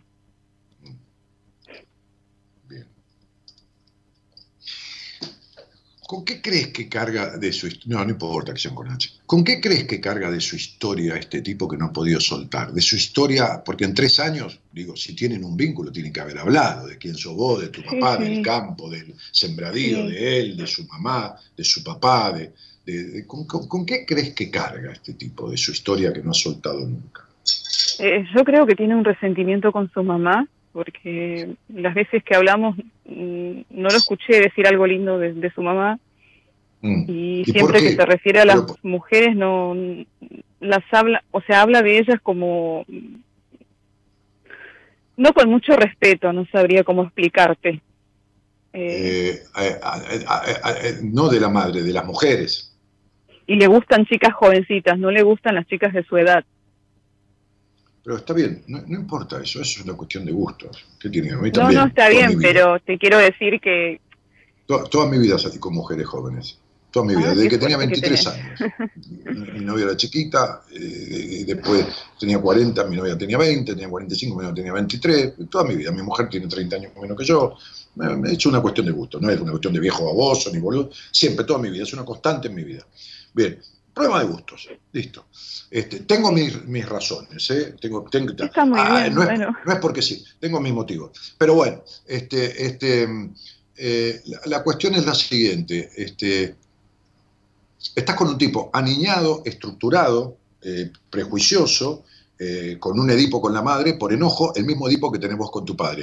Porque esto que yo vengo a delinear en, un sistema psicoterapéutico que, que, he hasta titulado, le he puesto hasta título, este, generado mi propio sistema, colectando cosas de, los otros, porque por supuesto que nadie crea nada, nadie hace nada de la nada, este, este, este, viene a reformular algunas cuestiones. Es decir, todo el mundo considera el Edipo como una cuestión de admiración. Si usted tiene un Edipo con la madre, tiene un Edipo No, señor. Porque la admiración requiere una cuota de energía muy inferior a la que requiere el enojo. Cuando uno admira, gasta una energía que es la tercera parte de la que gasta con el enojo. Fíjate vos cuando vos, entre comillas, tenías cierta condescendencia o cierta admiración que no te dabas cuenta que te estaba cagando la vida con tu padre, porque no conocías otra cosa que eso, fíjate vos qué gasto de energía hacías y lo que te produjo después 30 años de enojo seguidos. Entonces, yo muchas veces describo como descripción diagnóstica un Edipo por enojo no resuelto, que es jodidísimo. No es jodido resolver, pero es jodidísimo, porque es tres veces superior al Edipo por admiración. A, ese que dice, tengo mi papá es el mejor hombre del mundo y todo lo demás. Entonces, vos fijate, ¿qué le pasó con la madre a este tipo? ¿Le pasó que la abandonó, lo abandonó? ¿Le pasó que eh, eligió al hermano y no a él? ¿Le pasó que se murió temprano? ¿Le pasó que lo cagaba a palos? ¿Qué le pasó? Eh, ella venía de un matrimonio anterior con otros hijos donde el esposo había sido asesinado, ¿sí? Sí. Eh, viene de otra provincia a radicarse acá a Buenos Aires, donde conoce a otro señor, se casa y lo tienen a él y a otra hermana. Pero mm. el papá tenía como mucha mucha pena por, por uno de los hijos de, de la esposa, sería, porque él decía, pobrecito, no tiene papá. Y es como que siempre lo apoyaba a ese hijo que, era hijo mm. de la señora nada más. Ajá, ¿y qué tiene que ver la Y a él es el único que le exigieron que estudie, y estudió y se recibió, los demás no. ¿Y por qué no lo agradece? Eh, hay, un tema, hay un tema que tiene que ver con esta frase que un día en la casa de Patricia Sosa, yo me estaba haciendo a Mar del Plata a dar una charla y, y, estábamos en el parque comiendo y tomando con gente del ambiente, qué sé yo, amigos que viven cerca de ella, con, este, Valeria, el marido, Valeria Lynch, bueno, y, otro, otro, un conjunto de gente. Este, este, un músico de la Versuit, bueno, gente que recuerdo ahora. Y entonces yo me había, había comido, me había tomado qué sé yo, media botella de vino, dos copas, tres copas, este, y le dije, Pato, me voy, ¿no? Y me dijo, pero Dani, ¿cómo te vas a ir? Ahora vienen los chicos, vamos a tocar, vienen, armamos acá en el parque. Digo, Pato, mañana tengo que dar una charla en Mar del Plata, tengo que viajar ahora, es la una de la mañana. Me dijo, andate ya, todo no se puede. Este tipo es un tipo aniñado, caprichoso, que se engancha con una mujer como la madre, que vino de una provincia del interior a Buenos Aires con hijos anteriores y con hijos de ambos. ¿Entendés? Sí. ¿Se entiende, no? Sí, eh, me contó que su mamá era muy depresiva, que tomaba muchísimos medicamentos, eh, que su papá era alcohólico, pero que después dejó de serlo. Y mm. que, bueno, de hecho él no toma alcohol porque dice que siente eh, ese aroma que tenía el padre cuando estaba borracho, ¿no? Sí. Te contó que tiene un montón de quilombos por los cuales todas las mujeres son putas, menos vos, que sos la mujer de él, este, este, y la mamá, que era una depresiva. Y entonces te cuenta vos que le gustan las chicas menores como si fueran tu mamá. Entonces mi mamá me decía, pero Daniel, este, ¿por qué salís con chicas más jóvenes? Entonces yo le explicaba, ¿no? Mi vieja. Me preguntaba, porque era mi mamá, ¿qué problema había? Eh, yo no salía con mi mamá. Ella era mi mamá. Sí, no sé si con chicas menores, pero sí con chicas que no menores de edad, que, están que, están eh, que están para el servicio, no sabría explicarte. No, no eh, sabría explicarme, no, sos una prejuiciosa que no puedes hablar claro. Sí, sí, bueno, sale con chicas que les gusta joder, bueno, está bien. No, no entiendo que les guste joder, ¿qué quiere decir? Que no quieren relaciones serias. ¿Quién? Las chicas que le, que le, que le gustan a él. Pero vos estás entendiendo de lo que me estás hablando. Me estás hablando que estás en una pareja que se sentiste realizada como nunca en tu vida con un tipo que sale con otras mujeres delante tuyo. Estás con tu hijo, no con un hombre. Pero vos, Eh, me, pero vos me estás jodiendo. ¿No entendés que tenés un Edipo que no has resuelto y que repetís el triángulo? Tu madre, te dije que eras la otra mujer de tu papá, por supuesto sin derecho desde ya. ¿no? Es decir, la mujer muleto, la que tenía ciertas obligaciones, pero no ciertas cuestiones, porque no tenía sexo con tu padre. no, Bueno, no. entonces, ahora repetiste la cuestión. Con un hombre que sigue teniendo sexo con otras mujeres, como tu papá, con otras, ¿no? Incluso en el principio de la charla dijiste, siempre tuve sexo por, por satisfacer al otro, hasta hoy en día, dijiste.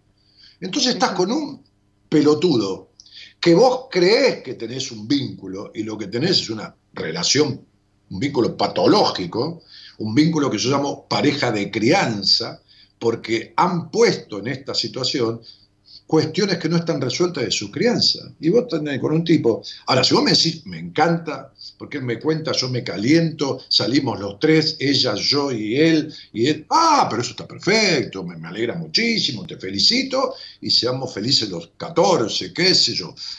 Pero esto no es así.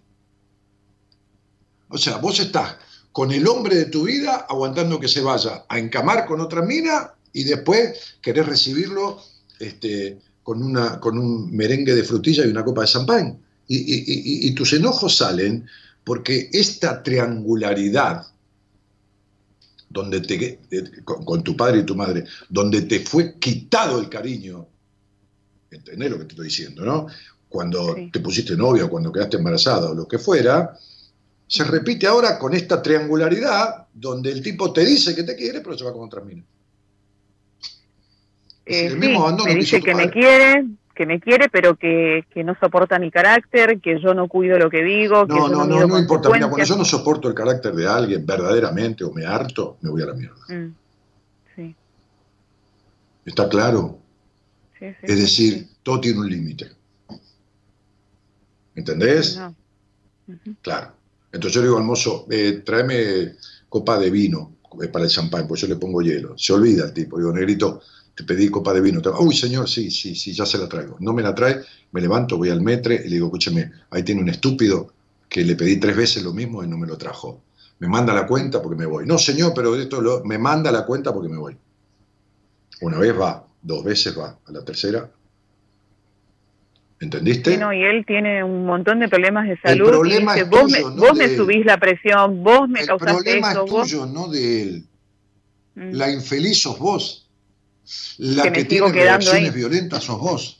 La que Sí, está sí. con una depresión subyacente sos vos. La que tiene el estómago cerrado sos vos. Y la que se acuesta pensando que este tipo coge con una pendeja, o, o grande, con una vieja, con quien quiera llamarle, con un burro, sos vos. Sí. La que aguante y se deja cagar encima con tal de que le digan, qué sé yo, le pasen la mano por el lomo como si fuera una perrita adiestrada, sos vos. sí. La que, la, que, la que es capaz de hacer un acto de circo por un terrón de azúcar, sos vos. ¿Está claro? Sí, sí, sí. Sí, Ah, bueno, bueno, clarísimo. Bueno, y eso bueno, es bueno. lo que necesito curar porque Entonces, entonces, espera, espera, espera. Eh, entonces no me hables de pareja, no me hables de nada. No, no me Ok, estoy en ok. pareja. Y desde entonces, fíjate la contradicción. Y desde entonces yo creo que superé y mejoré. ¿Qué mierda vas a mejorar? Empeoraste. ¿Qué es lo que está mejor? O sea, tenés, no, tenías no, de hecho, no, ya no tenés estoy en- cáncer. ¿Qué- ¿De qué, de qué Eh, mejor estás? ¿A No, qué es lo durante la mejor? cuarentena se, se terminó la pareja porque él me Pero dijo qué que yo pareja, ya no acá lo voy a... nunca pareja. Bueno, pareja es algo. Che, pareja es algo parejo. ¿De qué me estás Bueno. hablando?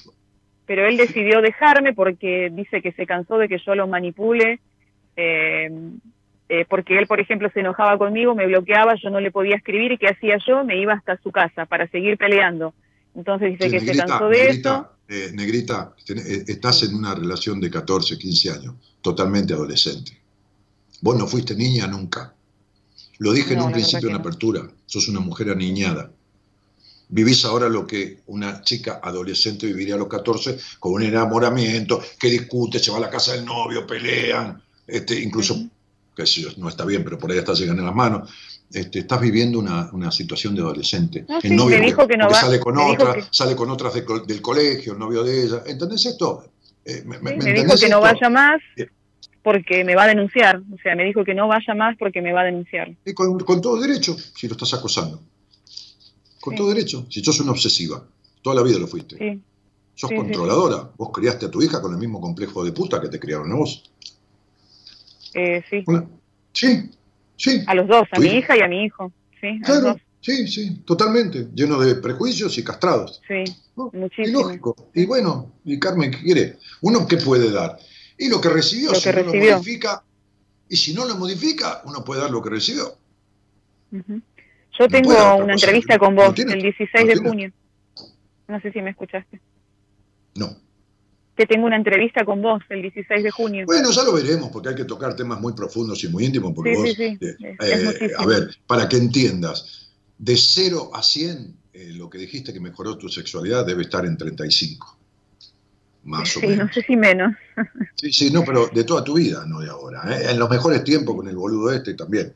Entonces, digo, este, este, veremos eh, eh, y, profundizaremos en detalle, este, pero, pero eh, va a haber que laburar para resolver esto. No mucho tiempo, eh, pero va a haber que laburar para resolverlo. No tres años, ni dos, ni uno, pero va a haber que laburar para, para resolverlo desde lo puntual, ¿no? Desde esto que, que mirá, es la clásica, ¿no? Mira, vos te- tenés la conjunción este, este, explosiva, ¿no? O sea, la conjunción explosiva, que son varias, ¿no? Pero esta es una. Esta es, no sé lo que quiero, pero lo quiero ya. Esa sos sí, vos. sí, yo todo lo quiero para allá. Sí, Sí, sí. Sí, pero no sabes. busco el la perfección, busco la perfección en todo. Tampoco te sirve una mierda. ¿Entendés? sí. Sí, Por eso no sabés lo- crees que sabés lo que querés, pero no tenés la más puta idea, porque cuando lo tenés, no te sirve una mierda. es re loco. Sí, no, yo estuve casada con un, con un chico súper bueno que me cuidaba, que me, me ayudó a educar a mis hijos y yo nunca lo pude querer. ¿Cómo lo vas a querer si el modelo de hombre tuyo es el hombre imposible, el que se resiste, el que te tiene cagando, el que no te da pelotas? Si lo que tenés vos es una histeria de órdago, no saliste nunca, vos sos la mujer de tu papá, ¿no entendés esto? ¿No entendés que tu papá te calentó de 0 a 100, 100 y ningún tipo te calentó como tu papá? Sexualmente, como tu papá por enojo. ¿Entendés esta explicación? Después te lo voy a explicar en la entrevista. Es decir, los enojos con tu padre y tu madre, pero vamos a poner a tu padre, triplican a tus excitaciones sexuales con los hombres. ¿Lo entendiste? Sí, sí. Muy bien. Entonces, ¿qué queda? ¿Qué queda en el medio? Un vacío, porque estás atada al pasado, gastando tu energía en sostener esos enojos. Yo le llamo, este no es la histeria freudiana, es la histeria martiniana, ¿no? Le llamo un, un entrampamiento en el pasado del cual nunca saliste. Tu niña está en el pasado. Por eso vos sos una adulta que ni siquiera tiene una situación sexual coherente y como toda niña no sabe lo que quiere. Y como toda niña lo quiere ya. ¿Entendés? Sí, sí, sí. sí. Bueno, es clarísimo. La- Esto es clarísimo. Después puntualizaremos la descripción diagnóstica, porque a mí los diagnósticos no me gustan, son sellos. Puntualizaremos una descripción diagnóstica y atacaremos derecho para destruir este castillo que está armado con, con piezas de, de- de- de- de dominó. Tiraremos la primera pieza y empieza a derribar las demás. ¿Entendiste? Sí, entendí Pero perfectamente. eh, eh, es, es lo único que trato, ¿eh? o sea, yo, yo ya, ya- ya fui especi- eh, no especializándome, eh, eh, eh, con, todo, con, toda honestidad, ni siquiera con todo respeto ni toda humildad, porque con toda honestidad la demanda de, proceso de terapia conmigo es muy grande y entonces me circunscribo a lo que veo que es más difícil superar por ahí, porque en general los terapeutas no saben cómo, no tienen ni idea, porque además todo esto no está en ningún libro. Entonces, ¿qué hago? Tomo lo que sé, que mujeres, por ejemplo, que tengo, de, de hoy hablaba con esta señora, yo le digo, ¿cómo te sentís en ese- este mes y medio que estamos? No, mejor, me dijo, ¿y cuánto hiciste de terapia? 15 años. Te puedo dar el teléfono, puedes llamar mañana y corroborar lo que te estoy diciendo. ¿eh? Es una abogada, una señora de 50 años. Este, y, y- y- y les armé un grupo a todas mis pacientes, ¿entendés? Hoy abrí el WhatsApp del fin de semana, había 667 mensajes, te imaginas que son 31 minas, conociéndose, ¿no? O te imaginás lo que es eso. Bien, por supuesto, va. Este, y, bueno, que se maten y generen, en el que se maten en el buen sentido, y generen todo una, un, intercambio donde, donde se van a dar cuenta de que, de, que, de que nadie tiene el mal de San Víctor, ni nadie tiene la cruz que Dios le mandó, y que lo que tienen es común este, y muy habitual. Entonces me estoy dedicando a esto fundamentalmente, casi un 90%, porque veo que es lo que no se resuelve por ningún lado, por lo menos de las cientos de personas que pasan por mis entrevistas, con años de terapia. Sí, no, yo confío plenamente por, el enfoque que tenés. Calculale con tu ofrecimiento, el ofrecimiento quiere decir, una persona se ofrece en terapia cuando va, cuando asiste y cuando sigue los lineamientos del terapeuta. Siguiendo los lineamientos, te vas en tres meses o cuatro, ¿ok? Sí, sí, no. Un beso. Eh, un beso grande. Gracias, Daniel. Buenas noches. Chao. Somos la buena compañía que no ve el medio vaso vacío, pero igualmente, de 0 a 2, lo llenamos juntos. Buenas compañías. Con Daniel Martínez.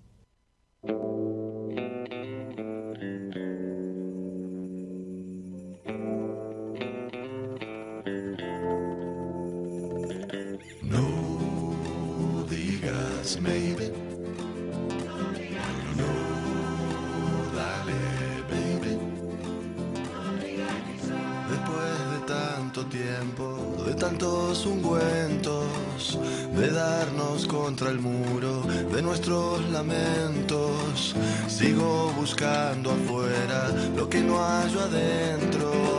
Sin peros en la lengua, aquí te espero. No digas maybe.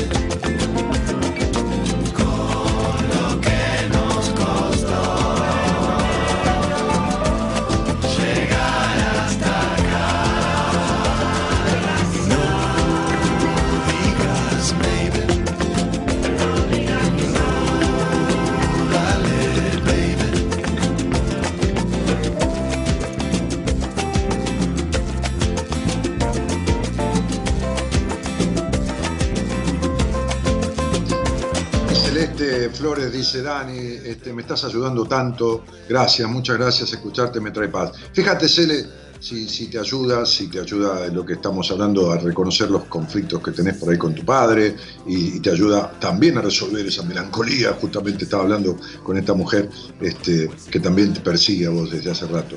Eh, siento que casi la mayoría de las mujeres pasamos por la misma situación, yo soy una de esas y me lo dijiste en una charla al aire. Sí, bueno, este, quizás la mayoría, puede ser, o la mayoría que atraviesan esta- estas charlas. Cielo Spilere dice, Dani, me encantó el cuento, yo nací en el campo, fui a la escuela a caballo o caminando, soñaba con conocer Buenos Aires y me parecía que era algo tan lejano, hoy recorrí 30 países. Todo, todo se puede, cuesta sacrificios, pero se puede. Sí, sacrificio cuesta dedicación, ¿no? Yo en el sacrificio, la verdad que si algo me cuesta un sacrificio, no lo hago porque la compensación nunca. Quizás dijiste sacrificio por el tema de, de dedicarte y todo lo demás, ¿no? Este, este, Cecilia Salva dice, cuán identificada me sentí cuán bendecida me siento de sentirme hoy tan positiva y fuerte. Gracias, Dani, me llenas de emociones positivas cada vez que te escucho. Bueno, me alegra mucho. Este, mm, Guadalupe Vallejo dice, muy buena reflexión, Daniel Jorge. Este, Marcela Jiménez dice, Dani, cuánta verdad. Eh, Alicia Beatriz Tapata dice, reclara la explicación, gracias, ahora hay que dar el primer paso para salir. Aplauso maestro, dice Edith Mitre. Martín Diestro dice, fuerte abrazo. Eh, y después, este, Daniel desde Resistencia Chaco, te escuchamos, dice Jessy Borda. Y Paula muy identificada con Carmen por los enojos con su papá. Sí, Paulita, ya lo sé, yo te atiendo, sos mi paciente. Pero, pero está bien, está bien que lo declares, que puedas exteriorizarlo, me encanta. ¿eh? Este, aguante sumo, dice Leo Nicolás. Bueno, sí, sumo. Rocío Domelio, buenas noches, Dani, admiro tu sabiduría, me encanta escucharte. Te, mando un beso grande desde Bolívar. Ro, un cariño grandote, gracias. Este. Eh, ah, ah, ah. Dani, me encanta, hablas muy claro. Eh, bueno, nada. Este, después comentarios sobre la charla que yo estaba teniendo, ¿no? Este, qué heavy esta consulta, dice María Vargas. Jessica dice, bien, bien desvelada escuchando esta hermosa consulta. Ojalá le sirva, pobre mujer, muy grosa, pobre mujer, muy grosa la charla, dice, ¿no? Este, bueno, después se saludan entre, entre la gente que entra al chat. En fin, ¿por dónde andamos? What time is it? 10 minutos para, las 2 de la mañana. Eh, mm, seguro que el señor productor no pone nuestra charla al aire pensando que no hay más tiempo. Este, si hubiera algo cortito podemos. Este, y, y pongamos un, a ver, un tema musical, Gerardo. Dale. O el que tenías, ¿no? Me da mucha paz escucharte, Celeste Flores. Sí, pero te hice un comentario, Celeste. Natalia Timpanaro dice, fue muy intenso. Sí, sí, sí. Este, te hice un comentario, Celeste, sobre estados tuyos emocionales y tu, tu relación con tu papá. Eh, entonces, dale vos, Gerardo. Me estoy comiendo un pedacito de budín que estaba comiendo y no me di cuenta que, hizo mi mujer con, frutas este, del bosque y banana y un poquitito de harina integral, que está riquísimo. Así que, este, hagamos un, un poco de música.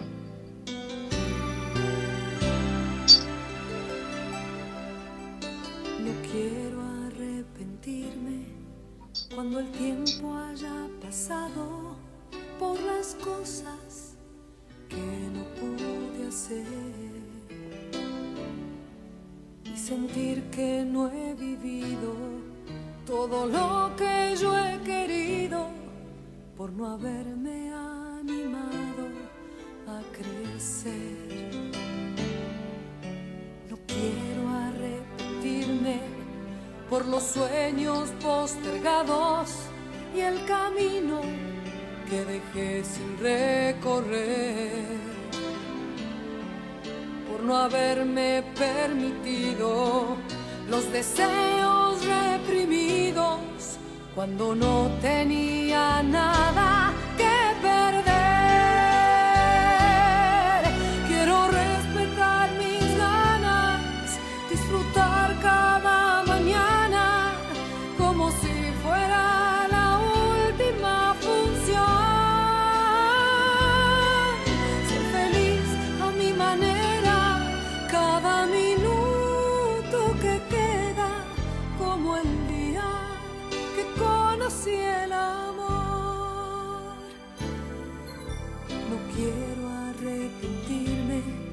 cuando me sienta cansada y no sepa lo que puede suceder.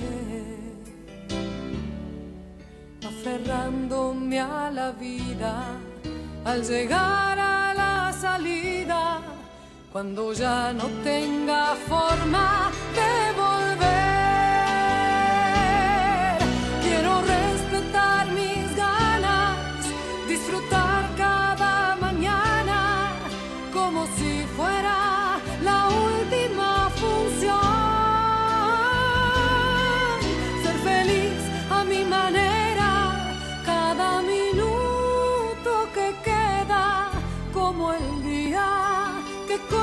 el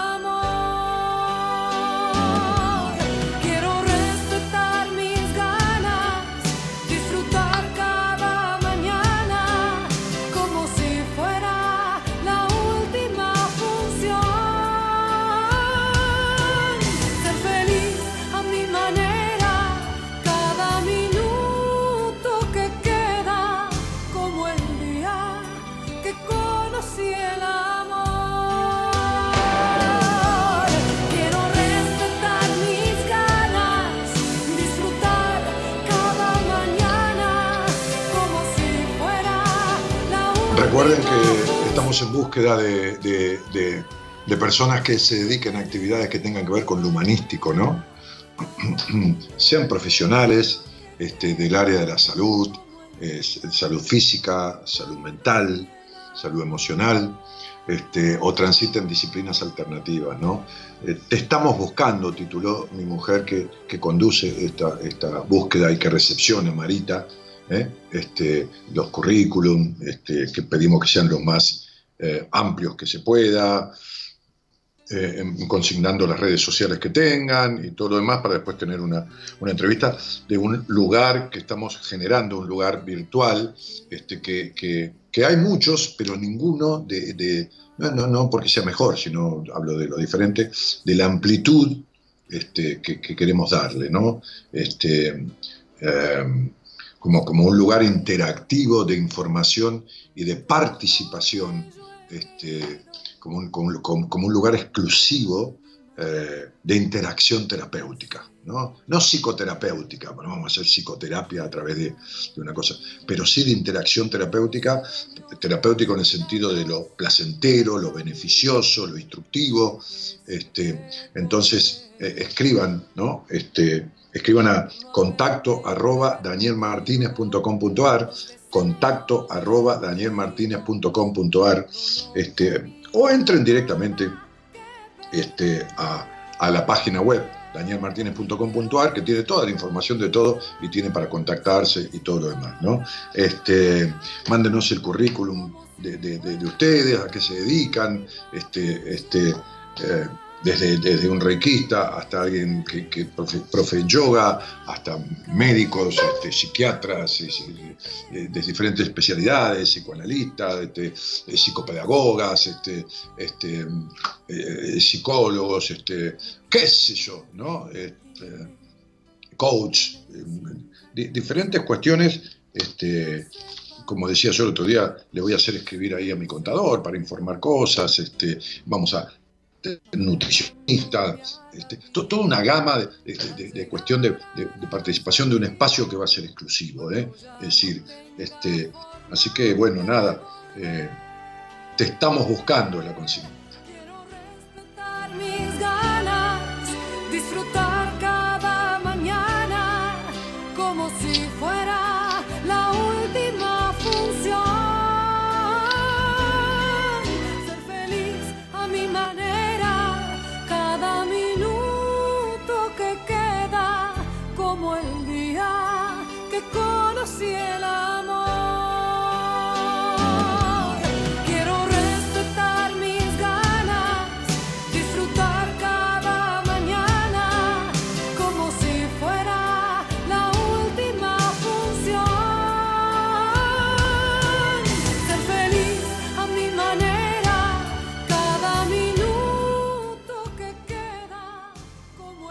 Natalia Lehuitán, que es una escritora que, me sigue en, o que participa de mi Instagram, esto que me sigue en Instagram me suena medio paranoico, como que hay 11.000 o 12.000 personas siguiendo. Entonces, este, tiene muy lindos escritos, algunos dan vuelta por el mundo, este, y, dice este, que elegí como para ir cerrando este programa, eh, dámelo en silencio, este, Gerardo bájame la música, dice, comprendí que a medida que pasa el tiempo, uno quiere vivir más tranquilo, desabrochar cinturones que aprietan, sacar mochilas de la espalda y estar liviano. Ya no le tenemos tanto pavor a pronunciar la pequeña palabra no. Porque en definitiva, la intuición se vuelve nuestra mejor aliada. Es decir, la intuición es esto que siento, ¿no? Esto que siento es esto que digo. Ya no quiero asistir a reuniones en donde todos hacen ruido y poco se dice, salvo que realmente lo desee. Ya no me preocupa el qué dirán como me importaba hasta hace unos años. Mis tiempos personales se han vuelto sagrados, dice Natalia Lehuitán en este su Instagram, que se llama Natalia Lehuitán, guion Relatos Mágicos. Es más valioso, dice, estar un domingo a la mañana en el balcón con mis plantas bajo el sol o en el sillón escribiendo es más valioso que dormir hasta cierta hora, como evadiendo. Mi paz interior se está volviendo el lugar en el que siempre quiero estar. Es más, me voy a ir a vivir ahí. Dice muy graciosa y simbólicamente, ¿no? Ahí, a la paz interior en cada decisión que tome para estar más cerca de mis sueños. Descubrí también, a fuerza de lágrimas, que las palabras que no se dicen lastiman mi alma. Que las palabras que no se dicen lastiman mi alma. Así que estoy practicando el acto de decir en el momento justo o simplemente retirarme a tiempo de donde no sea feliz. Tal vez es un camino de vuelta a casa, a mi origen, tal vez sean los años, tal vez no lo sepa nunca. A medida que crezco descubro que me empiezo a quedar con pocas cosas y personas, que lejos de ser traumático, es liberador. Poco, pero bueno, eso sí, poco, pero bueno. Y llega un momento en el que no sirve aparentar o pilotear situaciones, que poco tienen que ver con uno. Si nos crecen las alas, son para volar, no para vivir en el suelo. Bendigo el momento en que pude darme cuenta de estos hechos tan sanadores, vivir de cara al cielo, respirar sin culpas, dejarse ser, trabajar por lo que deseamos, saber elegir, saber vivir. Natalia Lewitan.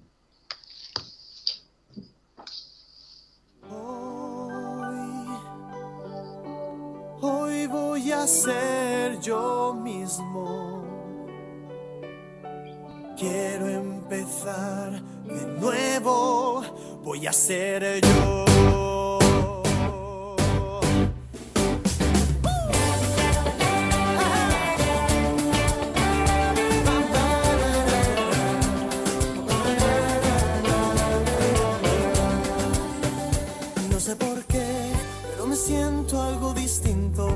Encerrado en un laberinto del que ya no sé salir. Pero hoy todo va a cambiar. Hoy todo. Será un nuevo amanecer. Hoy voy a ser como era antes. Voy a pintar el mundo con sonrisas y color.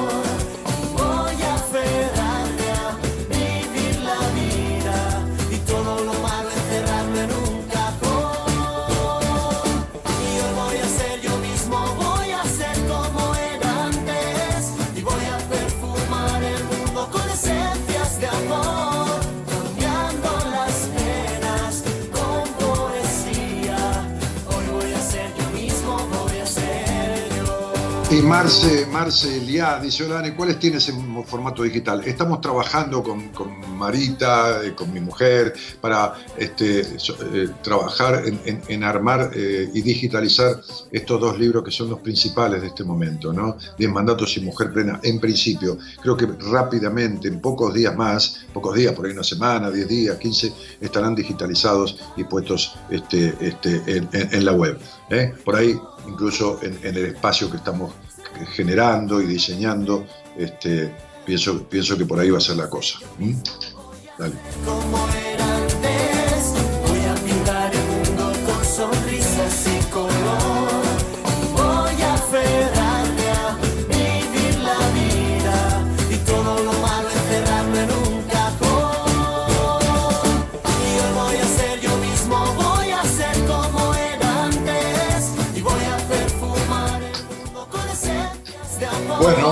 Nos estamos yendo, ¿eh? lo tenemos al señor Gerardo Subirana en los estudios centrales de, de Ecomedios, allá en, la intersección este, microcéntrica de las calles Lavalle y Suipacha, dos cuadritas de- del obelisco. ¿Eh? A una cuadra de la Avenida Corriente, dos cuadras del obelisco.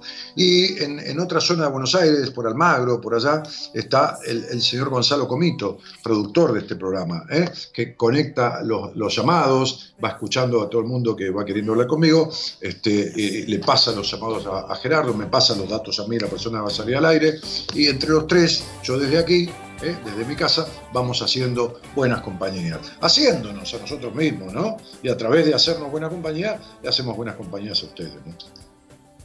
No sé por qué, pero me siento algo distinto, como encerrado en un laberinto del que ya no sé salir. Pero hoy todo va a cambiar.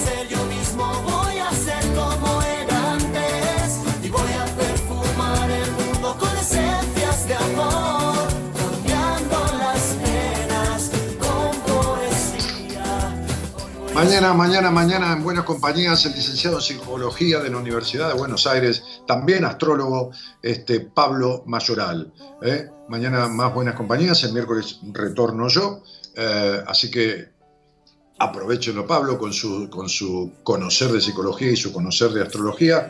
Este, el miércoles quien tenga ganas, este, nos, nos encontramos de nuevo. Ser uno mismo es un trabajito que significa que lo que el otro opine de mí es problema del otro, no es problema tuyo ni mío. ¿eh? Es problema del otro lo que el otro opine de cada uno de nosotros. Mientras no lo concibas así y te, te condiciones a través de la mirada ajena todo el tiempo, que esto y que el otro, empecé esto con eh, una charla que me llevó a describir lo que significa el síndrome de carencia afectiva. Este, pregúntate cuánto afecto verdadero te estás dando y si esta carencia afectiva que tuviste en los principios de tu historia no la estás produciendo cada día. Buenas noches a todos y gracias por estar.